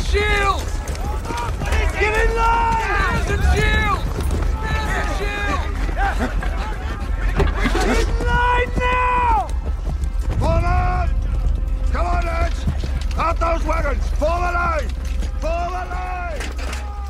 Alors Stéphane, moi c'est une scène euh, qui, bon déjà qui, que j'ai trouvé extrêmement impressionnante et qui est euh, bourrée de références et notamment euh, à la fois cinématographiques, télévisuelles. quand on voit le dragon qui survole la caravane et qui la, qui la décime à coup de, en crachant du feu, bon voilà, on peut penser à la caravane de, de Carnival par exemple, belle série de, de HBO, la caravane de l'étrange, c'était en, en version française par exemple, mais bon il y aurait des tas d'autres exemples. Et notamment le western, parce que quand on parle de caravane, on parle de western, on entend les cris des Dothraki invisibles de l'autre côté du mont, tels des cris d'Indiens qui menacent au loin les cow-boys. Donc voilà, Stéphane, là, on est en plein dans les, dans les, dans les belles références avec une scène d'action qui est absolument, absolument impressionnante. Oui, alors je, trouve aussi que la scène d'action était impressionnante, mais euh, je dirais comme toi, je, trouve qu'elle était euh, particulièrement bien réalisée euh, d'un point de vue, je dirais, cinématographique. Il n'y en a pas trop. C'est-à-dire que là où on aurait pu multiplier les, angles de vue, les bruits, les effets, c'était en fait très sobre. Les ralentis. Euh, oui, les ralentis, les, ah tous les, excès qu'on voit pour le coup dans les blockbusters de films d'action, euh, on les a pas ici.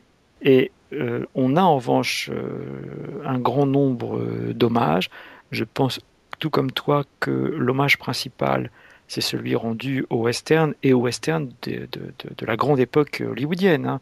Pas, John Ford notamment. John Ford, très clairement. Bon, on pense à euh, la chevauchée fantastique, des choses comme ça, bon, euh, c'est clair. Mais c'est intéressant parce que ça, mélange euh, les effets vraiment de fantasy. Donc on a ce dragon très impressionnant qui crache du feu et en même temps la référence au western. Donc il y a, on est en pleine hybridité là. on est en pleine hybridité, mais l'hybridité, on pourrait, on pourrait enfin, sans doute en, rajouter en quelque sorte une, strate.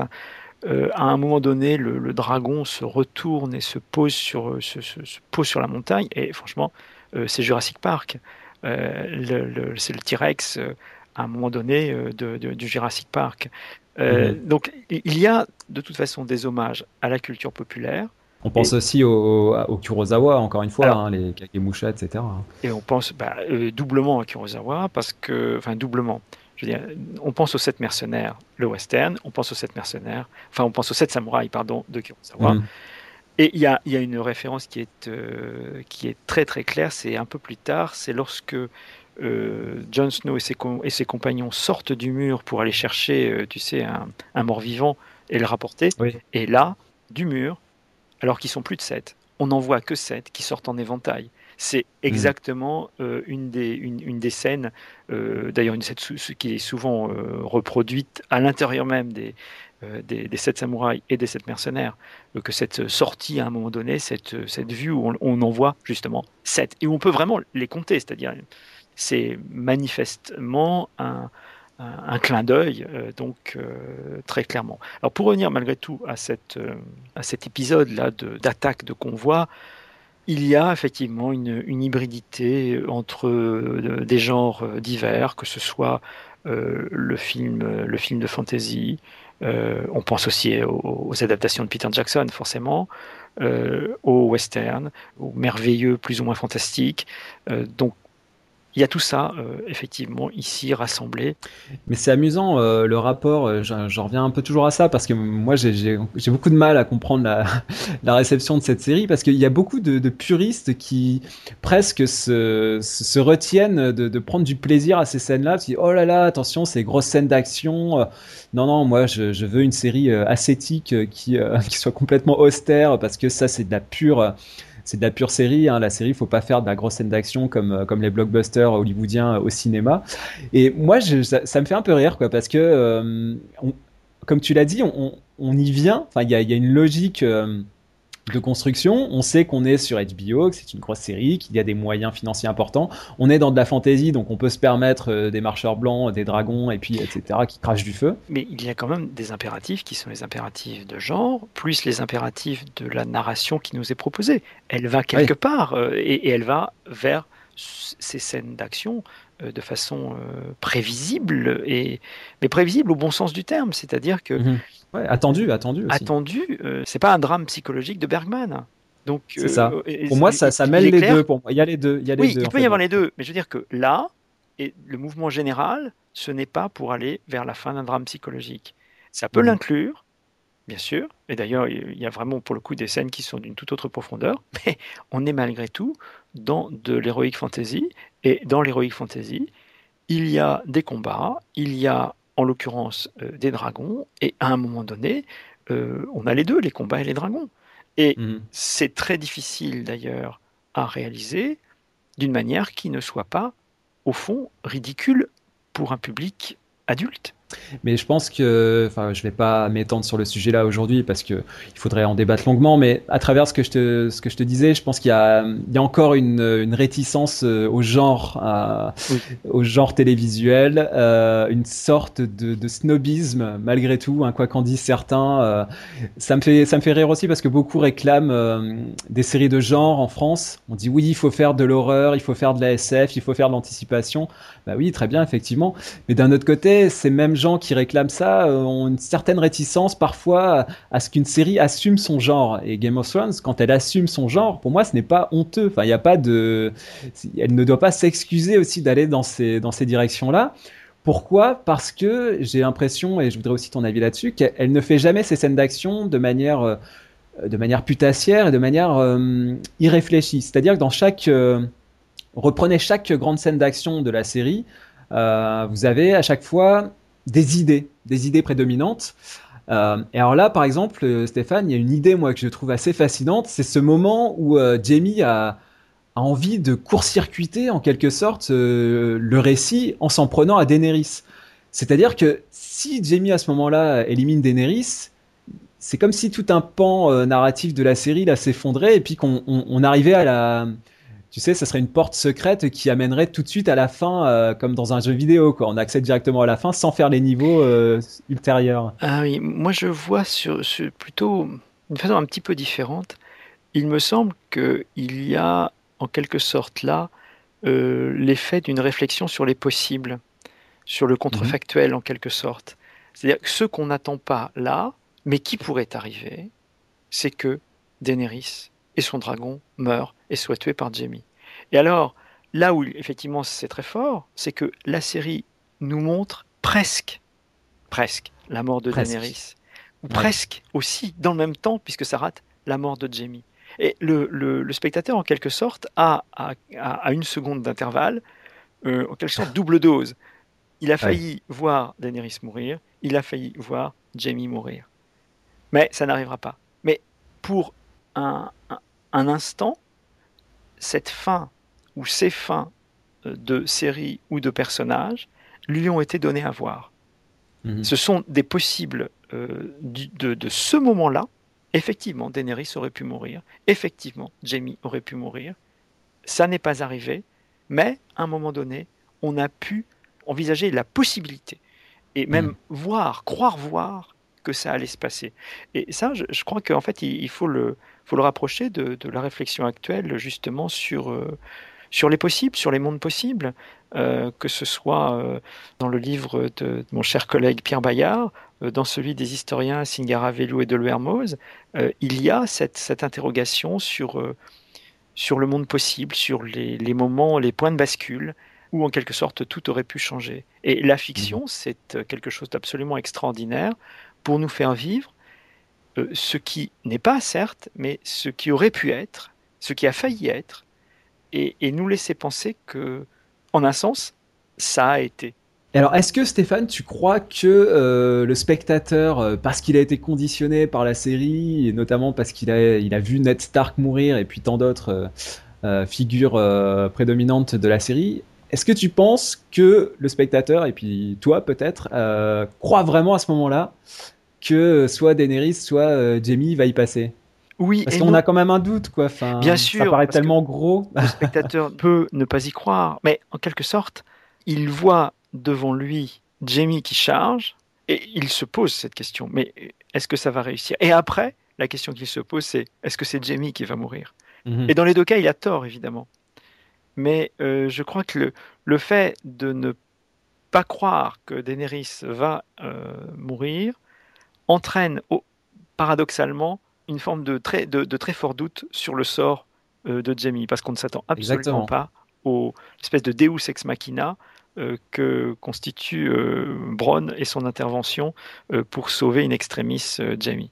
Oui, parce que Jamie, là pour le coup, on peut quand même y croire oui. un peu plus. à ce moment-là de la série, on se dit, bon, on n'est pas loin de de la fin de la série, il reste plus beaucoup d'épisodes, ils sont capables, ils nous ont montré par le passé qu'ils étaient capables d'éliminer des personnages très importants. Donc pourquoi pas Jamie à ce moment-là Absolument. parce que de fait, il ne reste plus beaucoup de personnages à tuer, je dirais, Ouais. euh, de personnages d'importance à tuer à ce moment-là. Autre extrait, cette fois-ci on avance encore dans la saison, on est dans l'épisode 6, donc on n'est pas loin de la fin. euh, cette fameuse confrontation entre euh, un groupe euh, emmené notamment par, par Jon Snow et, le limier, entre autres, et face à eux, ils ont l'armée des morts hein, qui est figée à distance, qui n'ose pas avancer sur la glace, apparemment de peur de, de, peur de, tomber. Et on a un moment ce geste qui peut paraître anodin du limier qui se met à caillasser euh, un des membres de cette armée des morts. Et donc il a ce geste qui euh, va avoir des conséquences euh, absolument déplorables puisque les morts vont comprendre qu'ils peuvent traverser cet espace et ça va déclencher la bataille qui s'ensuit. Donc on écoute tout de suite cet extrait.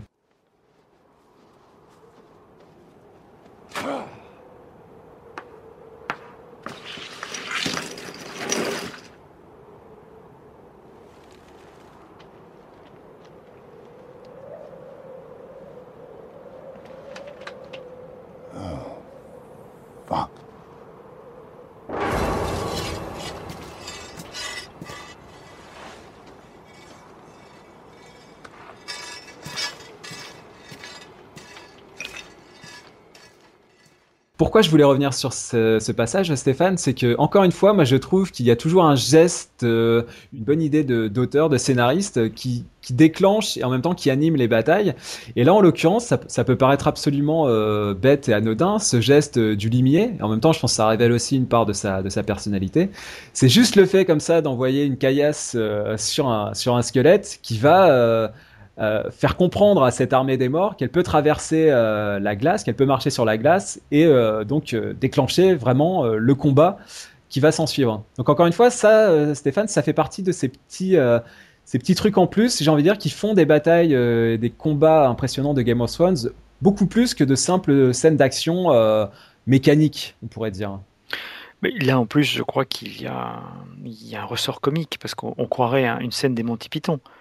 Euh, vrai, ah oui, quand on voit le limier qui balance son, son- son caillou, le caillou qui, euh, qui d'ailleurs, je crois bien, atteint l'un des morts vivants, mais ça tombe sur la glace, et on a un gros plan sur le caillou qui est sur la glace, et euh, finalement, le, on comprend qu'ils ont compris. Et vraiment, il y a quelque chose de, de- il y a un ressort, je crois qu'il y a- il y, a un ressort comique qui, évidemment, euh, joue d'autant plus fort que qu'il contraste avec la situation.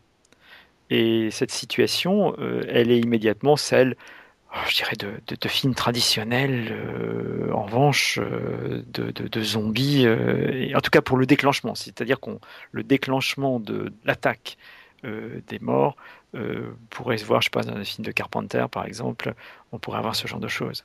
Et en plus, cet aspect comique, comique Stéphane, il est allié à la mission de ce groupe, donc au-delà du mur, qui est quand même de récupérer un mort-vivant, euh, de le prendre en otage, ce, qui, donne des scènes. euh, ils il ils le protègent euh, coûte que coûte, au risque de leur vie. Euh, donc, ce qui, peut paraître assez, assez ubuesque au final. Oui, il y a un jeu sur les, contrastes, de toute évidence, sur les contradictions internes à l'action, qui est assez savoureux. Et ils ont pris, je crois, ce, parti de, mêler sans que ce soit non plus, sans que ça tourne au ridicule, parce que c'est une scène, je dirais, sérieuse, euh, mais en même temps, euh, il y a une forme de, distanciation euh, qui, je crois, trouve à se marquer par euh, des petits moments, comme justement le, geste du limier dont tu parlais. Et alors en plus, c'est aussi l'aboutissement, j'ai envie de dire, de, aussi de cette saison, parce que dans le premier épisode, tout après, juste après le générique, on a une scène assez, assez magnifique, j'ai trouvé, où c'est un plan fixe, on est dans la brume. Et euh, on, est, on est au cœur des marcheurs blancs qui avancent, on, ne le sait pas au départ, et la, brume euh, se dissipe peu à peu, et par le rapprochement de la caméra, on, est vraiment au cœur de cette, de cette armée. Euh, c'est vraiment une armée qui avance, Stéphane, au, sens propre, et qui va, bon là, attendre le sixième épisode, mais cette menace, elle est, elle est présente dès le début de la saison et dès le début de la série, parce que c'est quand même la scène d'ouverture, on peut quand même le rappeler, de la série. C'est euh, par-delà, au-delà du mur, euh, on est déjà dans cette thématique euh, de l'approche des marcheurs blancs. Mais l'inquiétude est d'une autre nature, parce qu'en fait, les, marcheurs blancs qu'on découvre dans la séquence pré-générique du premier épisode sont quelques individus et le fait qu'il ne soit qu'un tout petit nombre, on en voit deux si je me souviens bien, vraiment, et puis on voit cette espèce de, de mort-vivant aussi euh, à, figure d'enfant, mais c'est tout. Et, là, c'est exactement le contraire en quelque sorte. on a la masse, en fait. Mhm. On a un effet de foule qui produit l'inquiétude qui était avant produite par le fait qu'il n'était que quelques-uns et qu'il paraissait totalement étrange. Il faut bien voir que ces morts-vivants, en fait, euh, dépendent, et c'est une chose qu'on apprend d'ailleurs, euh, dans, je crois que c'est dans cet épisode-là, mhm. dépendent, euh, puisque Jon Snow va en tuer un et qu'un certain nombre de morts-vivants vont mourir dans le même temps, on se croirait presque dans, dans True Blood, où en fait les vampires dépendent complètement de celui qui les rend vampires. Mhm. Et on a un peu cet effet-là. Hein. C'est-à-dire que si on tue celui qui est responsable de la transformation en mort-vivant, alors on tue tous les morts-vivants qui en dépendent. Et je crois qu'il y a aussi une espèce de clé qui est euh, avancée ici, c'est que, parce que juste après on va voir que le dragon, n'est-ce pas, eh euh, va être fait euh, dragon mort-vivant.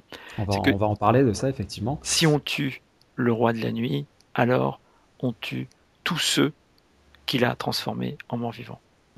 Revenons sur euh, ce fameux moment incroyable où euh, le dragon Viserion euh, est abattu par le roi de la nuit à l'aide d'une lance de glace. ce, qui, ce qui renvoie aussi, Stéphane, à cette sorte d'arbalète géante, je ne sais pas comment il faut l'appeler, hein, c'est un, un, scorpion ou un baliste, celui, celui qui, qui, sert en fait à, à percer le crâne de, de Balérion.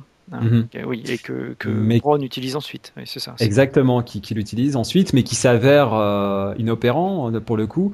Euh, bah, quelques mots, Stéphane, sur ce. Voilà, moi j'ai trouvé que c'était absolument prodigieux, incroyablement bien réalisé. On le voit qui prépare son arme. Je trouvais qu'il y, y, avait un côté jouissif. En même temps, c'est terrible parce qu'on s'est attaché aussi à, à ces personnages, j'allais dire, des dragons, et donc il y, a quelque chose de déchirant à, le, voir, à le voir abattu. Mais en même temps, je sais pas, mais la, manière dont c'est tourné, moi j'ai trouvé qu'il y avait vraiment euh, quelque chose d'assez jouissif dans la manière dont c'était fait. Oui, je crois que on réussit à nous faire partager, euh, en quelque sorte, on réussit à nous faire passer du côté du marchand blanc. C'est un petit peu comme quand on voit Dexter euh, qui s'apprête à purifier, euh, enfin selon son, son, son, esprit à lui, hein, à mhm. purifier euh, donc le, les États-Unis euh, d'un criminel, eh bien, ce qui est tout à fait étonnant et ce avec quoi on, donc les, les concepts de la série jouent, c'est la capacité qu'il y a à faire passer le spectateur du côté du méchant on est du côté, comme pour reprendre effectivement euh, Star Wars, on est du côté obscur de la Force. Ça, Exactement. Et, là, on retrouve bien ce côté euh, finalement binaire, euh, qui pourtant est vraiment pas quelque chose de très présent dans Game of Thrones.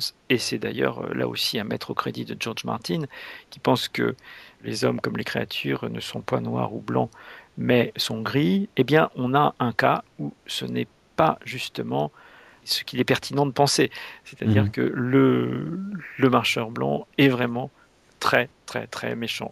Alors ce que je trouve génial en plus, c'est que il, atteint son but et il remet ça, une, il reprend une lance. Et on se dit, mais euh, il va tous se les faire, quoi. Ça, ça, va être un carnage. Et la deuxième fois, par contre, il, échoue euh, parce que Daenerys esquive, hein, fait une, petite manœuvre pour, pour y échapper. Mais voilà, je, trouve, trouvais très intéressant que bah déjà il atteigne son but et qu'en plus il remette ça, qu'il y a une insistance comme ça avec euh, toujours euh, ce côté répétition, variation dans Game of Thrones. Il y a toujours euh, ce jeu sur l'horizon d'attente, l'attente que l'on crée et ensuite que l'on rompt. donc c'est toujours intéressant. Et alors dans le prolongement euh, de ça, euh, Stéphane, peut-être l'un des, cliffhangers les plus dingues euh, de la saison, voire de la série, c'est donc ce, cliffhanger de l'épisode 6, quand on voit Viserion qui est donc ramené, parmi, ramené à la vie, j'allais dire, en tout cas qui devient un mort-vivant sous donc l'influence du roi de la nuit. Cette scène, Stéphane, je la trouve aussi incroyable parce que ce n'est pas euh, instantané, on comprend pas tout de suite. On voit euh, donc l'armée des morts qui, euh, qui, tire une espèce de d'énorme créature. Bon, on, on, comprend assez vite de quoi il retourne, jusqu'à l'image finale où on voit cet œil en gros plan du dragon, cet œil de glace. Donc voilà, cette, cette scène, Stéphane, moi j'ai trouvé qu'elle était très très bien amenée et c'est une idée absolument géniale de ramener ce dragon euh, et d'en faire euh, l'ennemi euh, ultime quasiment. C'est vraiment une idée brillante de, de, la série. oui, alors c'est une, c'est une idée qui, était, qui est déjà agitée par les fans depuis un certain temps. Mmh. qui aurait en quelque sorte une espèce de contrepartie au dragon vivant, qui serait ce dragon mort-vivant et qui serait du côté de la glace, alors, c'est ça où, où, ça peut éventuellement changer, alors que l'autre est du côté du feu. Bon, on voit après mmh. que c'est pas tout à fait comme cela, euh, qu'il s'agit plutôt d'un feu encore plus, puiss enfin, plus puissant, d'un feu différent, disons. Oui. Il est bien difficile de dire ce qu'il est exactement, euh, mais il y a une espèce de, là encore, de, de, de créature qui est euh, conçue comme un anti-dragon, si je puis dire. Mmh. On a une espèce de, comme on parle de matière et d'antimatière, un petit peu, euh, pas exactement, mais on aurait en quelque sorte un dragon et un anti-dragon, les deux s'annulant éventuellement. Quelques mots, euh, Stéphane, sur l'humour. Euh, on a commencé à l'évoquer dans, dans, cette saison. Il y en a beaucoup, je trouve. Il y a des petites touches comme ça, des petites phrases qui font mouche. Euh, par exemple, dans l'épisode 7, euh, on a une confrontation entre le limier et Tyrone. Et donc le limier lui dit il y a un Lannister derrière chaque idée à la con. Et Tyrone répond et il y a un Clegane pour la mettre à exécution. ce qui est ce qui est bien vu parce que c'est bon déjà c'est euh, c'est du tac au tac. Euh, là on est presque sur une scène de stand-up et en même temps euh, ça en dit beaucoup sur euh, bah, effectivement sur la fiche des personnages, euh, sur le rôle qu'ils peuvent jouer dans, dans, la série. Et dans cet ordre d'idées, euh, on a les retrouvailles, euh, là aussi, qui peuvent paraître anecdotiques euh, entre Tourte Chaude, c'est Hot Pie, hein, il me mmh. semble, en, en anglais, Hot Pie, et Arya dans l'épisode 2. Et donc, Tourte Chaude lui dit Ah, mais en fait, je te prenais pour un garçon, mais t'es vachement joli, on est, on est pareil, toi et moi, je suis un survivant. Euh, ce qui est assez drôle aussi parce que ça, ça témoigne de tout le décalage qu'il peut y avoir entre ces deux personnages que lui entend par être un survivant, ce n'est pas du tout la même chose que Scaria est réellement. Elle est une survivante. Et pour euh, conclure sur cette, euh, cet humour, euh, les euh, retrouvailles aussi entre Brienne et Arya dans l'épisode 4. Euh, Brienne est impressionnée par les aptitudes au combat d'Arya. Elle lui demande mais qui vous a appris à vous battre ainsi? Et Arya répond personne. Donc Stéphane, ce sont toutes des petites touches comme ça que je trouve euh, extrêmement bien vues parce que c'est drôle, drôle c'est pas, ce ne sont pas des blagues, mais ce sont des, petits, des petites répliques qui font mouche parce que elles nous parlent, elles nous parlent du, du passé des personnages.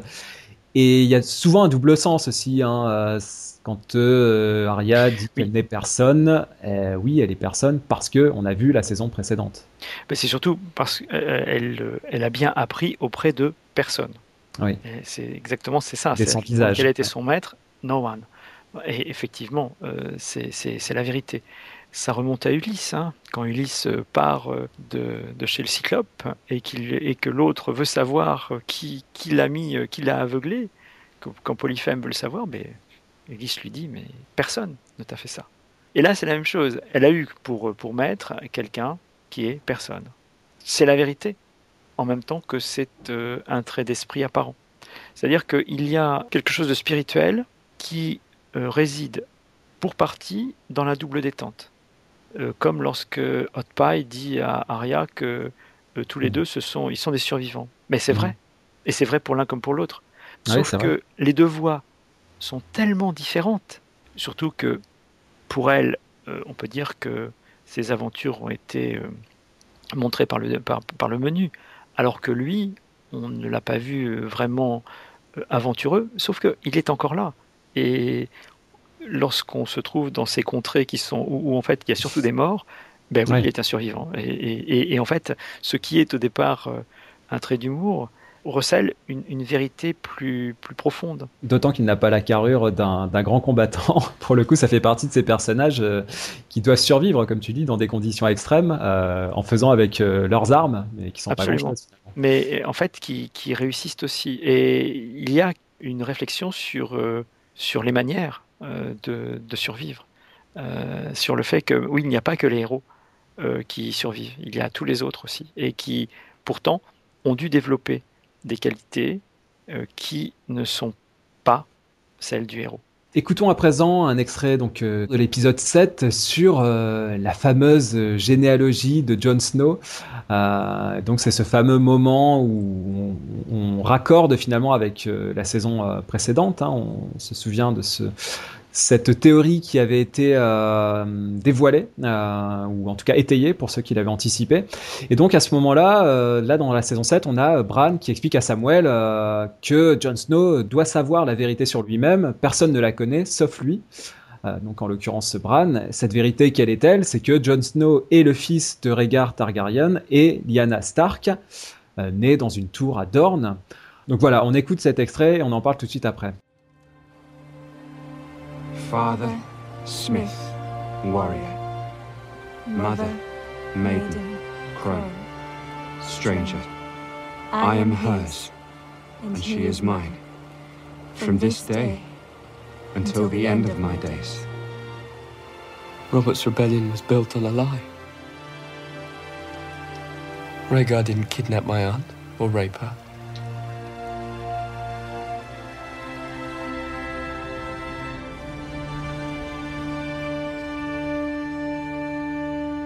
He loved her.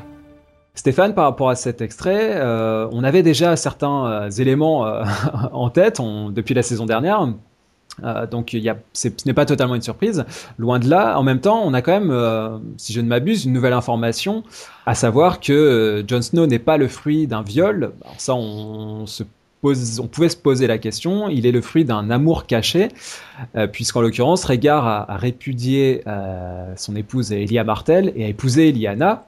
On savait que John était, enfin on savait, oui, on savait que le, John était le fils de Lyanna Stark et de Rhaegar Targaryen, mais il fallait quand même deviner un petit peu. Bon, mais il est vrai que ça faisait tellement longtemps qu'on en parlait euh, mhm. à l'extérieur de la série, si je puis dire, que c'était comme un secret de polichinelle. En revanche, ce qu'on ne savait pas, et qui est d'importance parce que ça bouleverse la structure du pouvoir, ce qu'on ne savait pas, c'est que Rhaegar Targaryen avait fait annuler son mariage avec Elia Martell et qu'il avait conclu une nouvelle union légale avec Lyanna Stark, si bien que John devient non pas un bâtard, mais un vrai Targaryen, avec en plus un prénom Targaryen, puisqu'il s'appellerait Aegon Targaryen du nom mm. du fondateur. Et pire encore, si je puis dire, il devient le légitime héritier du trône de fer, plus que Daenerys elle-même, puisqu'il est le fils du fils aîné du roi défunt. Donc euh, que la question qui se pose à la fin de la saison 7, c'est de savoir si cette question du sang suffit à rebattre les cartes outre le fait qu'elle pose la question de l'inceste entre John et Daenerys, parce que pour Westeros, inceste il y aurait bien, même si les Targaryens précisément n'en ont jamais rien eu à faire. Parce que le, lien de, parenté entre les deux, euh, c'est que voilà, c'est Daenerys et sa tante, ce qui paraît, euh, ce qui paraît étonnant. Euh, elle est, elle est tout simplement la, la fille la plus jeune du vieux roi Aerys, et Rhaegar, en revanche, euh, à, cette, à ce garçon alors qu'il est lui-même tout jeune. Oui, du coup, en plus, Stéphane, ça, ça nourrit euh, cette réflexion euh, lancinante et, toujours passionnante sur l'inceste hein, dans la série, puisqu'on a un, montage alterné entre donc cette scène d'amour entre donc Jon Snow et Daenerys, et puis donc les révélations entre Bran et Samuel. Donc, euh, ça, encore une fois, euh, Stéphane, cette scène d'amour, de sexe, elle peut paraître, euh, comment te dire, un peu aseptisée, un peu harlequin. Enfin, moi, j'ai trouvé que la manière dont c'était montré, il y avait un côté un peu prince et princesse réunis, le couple, le couple parfait, le couple idéal, etc. Et en même temps, ce rapport amoureux, il est, un peu fleur bleue, il est, il est biaisé par par cette révélation. Donc il y a je trouve qu'il y a toujours cette idée quand même dans Game of Thrones de, du verre dans le fruit. Je reprends cette image euh, de, quelque chose qui n'est pas aussi euh, net et pur euh, qu'il n'y paraît. Bah, C'est-à-dire que là, tu, reprends, tu reprends une image biblique. et qui effectivement, curieusement, s'impose, s'impose dans la production littéraire de quelqu'un qui se dit athée ou agnostique, mais qui est quand même marqué mhm. par l'éducation religieuse qui est beaucoup plus forte d'ailleurs aux États-Unis qu'en Europe aujourd'hui. mais oui, il y a l'idée du verre dans le fruit. Alors, l'idée du verre dans le fruit, elle est constante à chaque fois qu'il est question d'amour les histoires d'amour dans Game of Thrones finissent mal. Hmm. Euh, toutes celles qu'on a vues jusqu'à présent, elles finissent mal. Et toutes, toutes ont en quelque sorte un défaut. Que ce soit entre John et Ygritte parce qu'ils sont séparés par le mur, euh, que ce soit dans, dans, l'histoire actuelle entre Missandei et Vergris parce que euh, lui a été émasculé, hmm. que ce soit maintenant dans cette histoire entre euh, un neveu et sa tante qui s'ignorent, qui ignorent qui ils sont d'un point de vue euh, familial. Oui, là, cet amour, il est pur dans l'intention et finalement, il est rendu impur par cette connaissance que nous, on a euh, par ailleurs. Et c'est-à-dire, ça nous invite, il faut, faut, bien voir que on, a, on en a un autre comme cela, euh, amour impur, qui est celui de Jamie et, eh de Cersei, qui lui est un inceste. Euh, enfin, assumer, c'est difficile. C'est un inceste avec, les, avec, avec lequel ils vivent plutôt, et avec mhm. lequel ils vivent mal. Et là, on a en revanche, en quelque sorte, une espèce d'épée de Damoclès euh, qui est apparue, que seul le spectateur connaît, et qui, en fait, est en quelque sorte l'irruption de la tragédie. Car on ne voit pas comment l'amour naissant entre John et Daenerys pourrait finir bien. On est en plein Roméo et Juliette là. Et fatalement, fatalement, parce que George Martin l'a dit, la fin de cette histoire sera euh, douce amère. Donc on mm. n'imagine pas, euh, je dirais, euh, le gentil petit couple avec des bambins pour leur succéder. Non, ça c'est sûr que ça, ne va pas pouvoir se passer comme ça, d'autant plus que leur relation, même si c'est à leur insu, est une relation incestueuse. On va écouter un dernier extrait, donc euh, la fameuse scène finale, la destruction du mur, donc euh, scène absolument euh, impressionnante, destruction par donc ce dragon revenu d'entre les morts qui crache du feu. Donc on l'a dit, c'est pas vraiment de la glace, c'est du feu, du feu de glace. Enfin, je sais pas comment le, le qualifier, du feu bleu. et donc il détruit complètement ce mur. donc on écoute cet extrait et on se retrouve tout de suite après.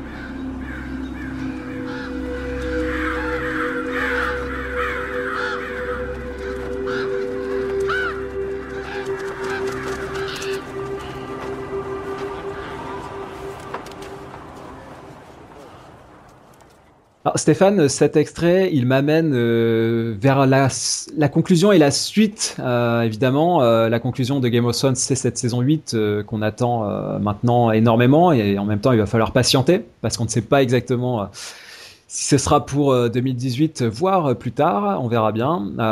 alors, ce qui se présente à nous, là, Stéphane, peut-être on peut en toucher deux mots, ce sont à la fois des loyautés contradictoires et puis des trahisons inéluctables. Euh, à travers les, groupes de personnages, peut-être, euh, voilà, on peut, tu peux développer sur cette, cette idée-là fondamentale pour euh, ce qui se présente comme la fin de Game of Thrones.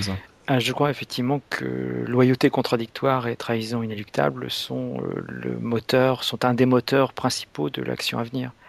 Pour l'instant, la question a été réglée euh, par la mort ou la disparition momentanée des personnages trop exposés à ce questionnement. Euh, ainsi, Mélisandre, alors Mélisandre qui se retrouve dans une position extrêmement inconfortable puisque elle est dans le même camp que Davos et que Brienne, qui euh, voudrait bien qu'elle meure Davos parce que il lui reproche d'avoir fait brûler la petite fille de Stannis, Brienne parce qu'elle lui reproche d'avoir assassiné son roi, Renly. Mhm. normalement, tous les trois sont dans le même camp. Et donc, ce qui a été imaginé, c'est tout simplement que le personnage disparaisse. Et du point de vue de l'action, c'est évidemment une chose qui se comprend parce que ça créerait une grosse interférence entre l'action principale et puis cette action, somme toute, secondaire, très secondaire.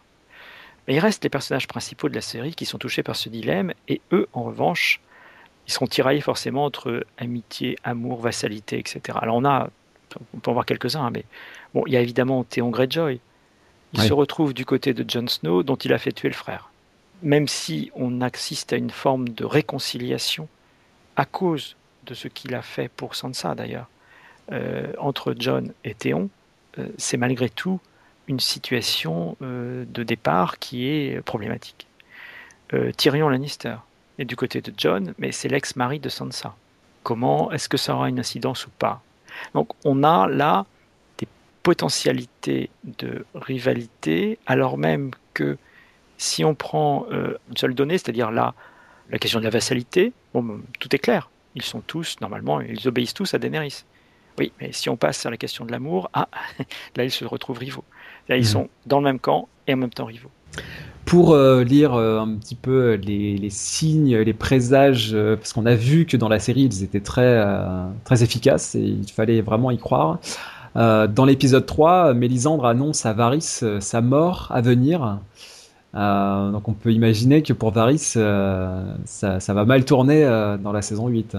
Oui, elle lui annonce sa mort, mais elle ne lui dit pas quand. C'est sûr. Mais on en peut imaginer que cette parole ne restera pas sans suite dans le cadre de la diésèse de la série. C'est tout à fait possible. Mais je crois aussi que la série, comme les romans d'ailleurs, parce que euh, George Martin dit que l'un des principes de son écriture, c'est justement euh, le, narrateur non fiable.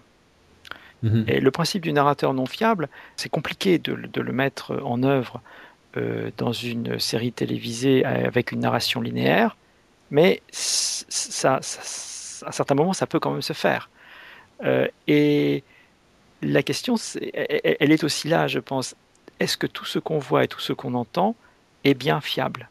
Certes, mais j'ai de plus en plus tendance à donner du crédit parce que, euh, de souvenir, cette voyante qui annonçait euh, son avenir à, euh, il me semble, avait tout bon hein, quand elle annonçait euh, qu'elle perdrait, qu'elle perdrait tous ses enfants, notamment. et sa position par rapport à Marjorie, on, a vu que tout ça, tout ça finalement s'est concrétisé quasiment au mot près. Quoi. Sauf que aujourd'hui, c'est pas Marjorie qui est vivante, c'est Cersei. C'est Cersei, mais ça après on l'a, compris par la suite. Mais, oui, mais ce que je veux dire, c'est que normalement, si on s'en tient à la prédiction, Hmm. Euh, c'est Cersei. partir sur une autre piste. C'est que c'est Cersei qui, normalement euh, perd. Mhm. C'est en tout cas ce qu'elle craint quand elle l'entend. Et en fait, euh, en tout cas par rapport à Marjorie, c'est clair qu'elle ne perd pas. Mais est-ce qu'il fallait comprendre Marjorie? C'est le sens des oracles. Les oracles sont toujours des choses ambiguës par définition. Mhm. Apollon, chez les Grecs, il a le surnom de l'oxias, qui veut dire l'oblique. C'est parce que ces propos, effectivement, ne sont jamais à prendre de façon directe. Alors dans les petites phrases euh, qu'on peut relever et interpréter comme, euh, comme bon nous semble, euh, Arya dit à Sansa à un moment donné, nos histoires ne sont pas encore terminées. Bon, évidemment, là, il y a un petit côté aussi autoréflexif par rapport à, à, la narration et à Très clairement à la position de ces, de ces deux personnages. Euh, dans l'épisode 3, on a aussi euh, Bran qui dit à Sansa euh, Quand la longue nuit reviendra, je devrais être prêt. Donc je pense qu'on réentendra parler de, de, Bran qui aura un rôle. Alors ça, ça c'est effectivement la, je dirais la question qui, qui taraude, je crois, le spectateur parce que on a fait beaucoup tout autour de ce personnage qui a vécu beaucoup d'aventures, pour lequel euh, des personnages se sont sacrifiés mhm. et dont on ne voit toujours pas très très clairement quel est le, rôle, quel est le grand rôle, si je puis dire, à la fin euh, de, de, la série. Enfin, jusqu'à cette saison 7, euh, ce n'est pas clair. C'est-à-dire, il apparaît au mieux maintenant comme une espèce de, banque de données à laquelle se référer euh, si euh, on a un questionnement précis euh, à formuler. D'ailleurs, il a servi, euh, Stéphane, me semble-t-il, euh, au procès de Littlefinger, puisqu'il apporte des éléments euh, que Sansa et Arya n'avaient pas. Oui, vraisemblablement. Et je crois avoir lu qu'il y avait en plus une scène coupée qui était beaucoup plus précise sur la collusion des deux sœurs, en fait, contre, contre Littlefinger et sur le rôle de Bran dans, dans, dans l'affaire. Mais c'est sûr, il, apporte des- des informations, mais bon, à cause de lui, euh, Hodor est mort. Mhm. Euh, Mira Reed quitte euh, le Winterfell et cela ne suscite peu, que peu d'émotions chez lui, mais évidemment, on nous dit qu'il est devenu un autre personnage Mm. et on se demande lequel, c'est-à-dire que vraiment le statut de la corneille à trois yeux, nouvelle manière, reste quand même une des interrogations de, de la fin de la série, c'est-à-dire que- quel rôle vraiment narratif joue ce personnage. Donc pour toi, si, euh, si euh, Bran apporte l'information selon laquelle euh, Jon Snow est l'héritier légitime du trône de fer, c'est c'est pas, ça correspond pas à son accomplissement, à l'accomplissement de ce personnage dans la série. Bah, C'est-à-dire que là, pour le coup, je veux dire, j'en serais très déçu parce qu'en fait, ça voudrait dire qu'il y a une disproportion entre la manière dont a été travaillée sa mise en scène Mhm. et, et- et, euh, ce à quoi il sert. C'est-à-dire, de, de ce point de vue-là, du point de vue de la construction de l'intégralité de la série, ça devient un arc narratif qui euh, pourrait être extrêmement euh, euh, abondant à la fin et travaillé, n'aurait pas une efficacité euh, extraordinaire. Mhm. Alors justement, dans euh, le même type de, de trajectoire, euh, une, une longue formation pour arriver quelque part, on en a déjà vu euh, les premiers aboutissements. Euh, qui reste-t-il euh, sinon Cersei sur la hit list d'Aria, euh, Stéphane? Théoriquement, il y avait limier. Mais le Oui. limier euh, ne- n'est décemment pas quelqu'un qui est sur la liste de Daria, sinon elle l'aurait abattu quand elle en avait l'occasion. Mhm. Et d'ailleurs, il y a euh, une étrange connivence qui naît entre le limier et Brienne lorsqu'ils se retrouvent, alors que quand même la dernière fois qu'ils se sont vus, euh, elle a failli le tuer. Ouais. Et en fait, c'est, et ça, c'est, je dirais, c'est extrêmement bien vu pour euh, achever le personnage du limier et, et montrer euh, que ce personnage euh, n'est pas du tout entier comme il cherche à toute force à se présenter, mais il demande simplement des nouvelles d'Aria. Mhm. Et, et donc, on voit bien que, d'une certaine manière, le personnage assume son rôle de père de substitution qu'il a joué par rapport à celle qui a bien failli le tuer. Autre personnage euh, à l'apprentissage euh, long et dont on attend qu'il aboutisse, euh, qu'il amène quelque part, c'est Samuel. Il dit dans l'épisode 5 euh, J'en ai assez de lire les exploits d'hommes meilleurs que moi. Et donc il, il rentre au bercail en quelque sorte. Alors là aussi, il se posera la question de savoir si euh, son rôle se limite à, apporter des éléments d'information, euh, encore une fois, sur euh, la généalogie et le rôle de Jon Snow, ou si voilà, ça ira au-delà de juste cet élément-là. C'est un rôle qu'il place à la croisée de nombreux chemins et qui le rend indispensable à la poursuite de l'action principale, en particulier par ce qu'il découvre dans la bibliothèque. Et c'est annoncé très tôt par lui d'ailleurs, la connaissance euh, utile pour euh, la fin du conflit, pour euh, savoir comment vaincre les marcheurs blancs, se trouve sans doute entre les pages d'un livre. Et en fait, on en a déjà en quelque sorte une confirmation avec la révélation par la carte du gisement en fait de Verdragon sous Dragonstone, sous Père Dragon. Donc il joue, son, il joue ce rôle-là pour l'instant, mais on, se doute qu'il va en jouer un autre parce qu'il a volé l'épée familiale que c'est bien la dernière euh, chose dont il ait besoin, lui qui n'est pas un guerrier. Mhm. Donc là, on attend en quelque sorte un développement du personnage dans une direction qui n'a pas été exploitée jusque-là. On peut se poser quand même quelques questions plus centrales, plus profondes. Y aura-t-il encore un royaume de cette couronne? Ou y, y aura-t-il plutôt les débuts d'une proto-démocratie? Euh, Mhm. dont Daenerys pourrait avoir jeté les bases en affranchissant tous les esclaves Euh, Dans ce monde, quel sera donc le rôle de la Banque de Fer? Et qui est encore présente euh, dans cette saison 7 Ô combien? d'ailleurs. Surtout que le- l'envoyé de la Banque de Fer a tenu un discours qui était parallèle à celui que Tywin Lannister avait tenu à Cersei, en lui disant que la banque de fer, c'était pas des hommes, c'était en fait comme un temple, et quand une pierre branlait, on la remplaçait par autre chose. Donc cette chose, la banque de fer, parce que ce n'est pas un personnage, parce que ce ne sont pas des personnages, mais c'est une force, c'est une puissance. Quel en sera donc euh, le rôle? Donc voilà, ça en tout cas, ça fait beaucoup d'attentes et euh, de questions qui sont soulevées. On n'a pas, on n'a pas de réponse et, j'ai envie de dire tant mieux. Euh, le plaisir aussi de suivre des séries comme, comme Game of Thrones, des séries à mythologie, à mystère, c'est aussi de, ben voilà, d'être pris par, par le conte, par, la narration et de se laisser emporter par ce flot d'images et de surprises et de rebondissements. Et donc, euh, bah, Stéphane, on, aura l'occasion euh, d'y revenir pour euh, cette fameuse saison 8 hein, bah, qu'on attend avec beaucoup d'impatience.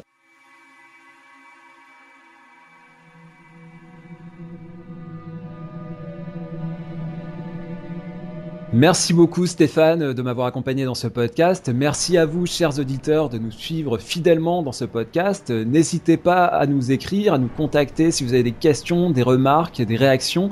Vous pouvez nous contacter via la page Facebook et vous avez aussi le compte Twitter qui s'appelle aussi Des séries et des hommes. Hein, si vous avez des remarques à nous faire. On va se quitter euh, en musique, hein, toujours avec le score de Ramin Djawadi, le compositeur de la bande originale de Game of Thrones depuis ses débuts, avec un morceau qui sera donc issu, euh, comme il se doit, de cette euh, saison 7, qui s'appelle The Army of the Dead. Donc vous voyez à peu près à quoi ça fait référence, hein, aux événements clés de la fin de la saison.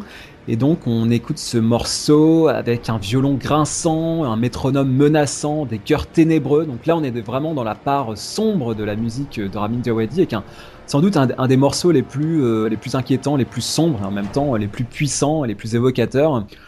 Le mur est tombé, la voie est libre pour les marcheurs blancs emmenés par le roi de la nuit. Plus de doute, l'hiver est là. Et nous, on se donne rendez-vous pour la saison 8. On reviendra évidemment sur la fin, la conclusion tant attendu de Game of Thrones. Il faudra être patient, mais euh, on sera au rendez-vous, c'est promis. Donc on se dit à très bientôt.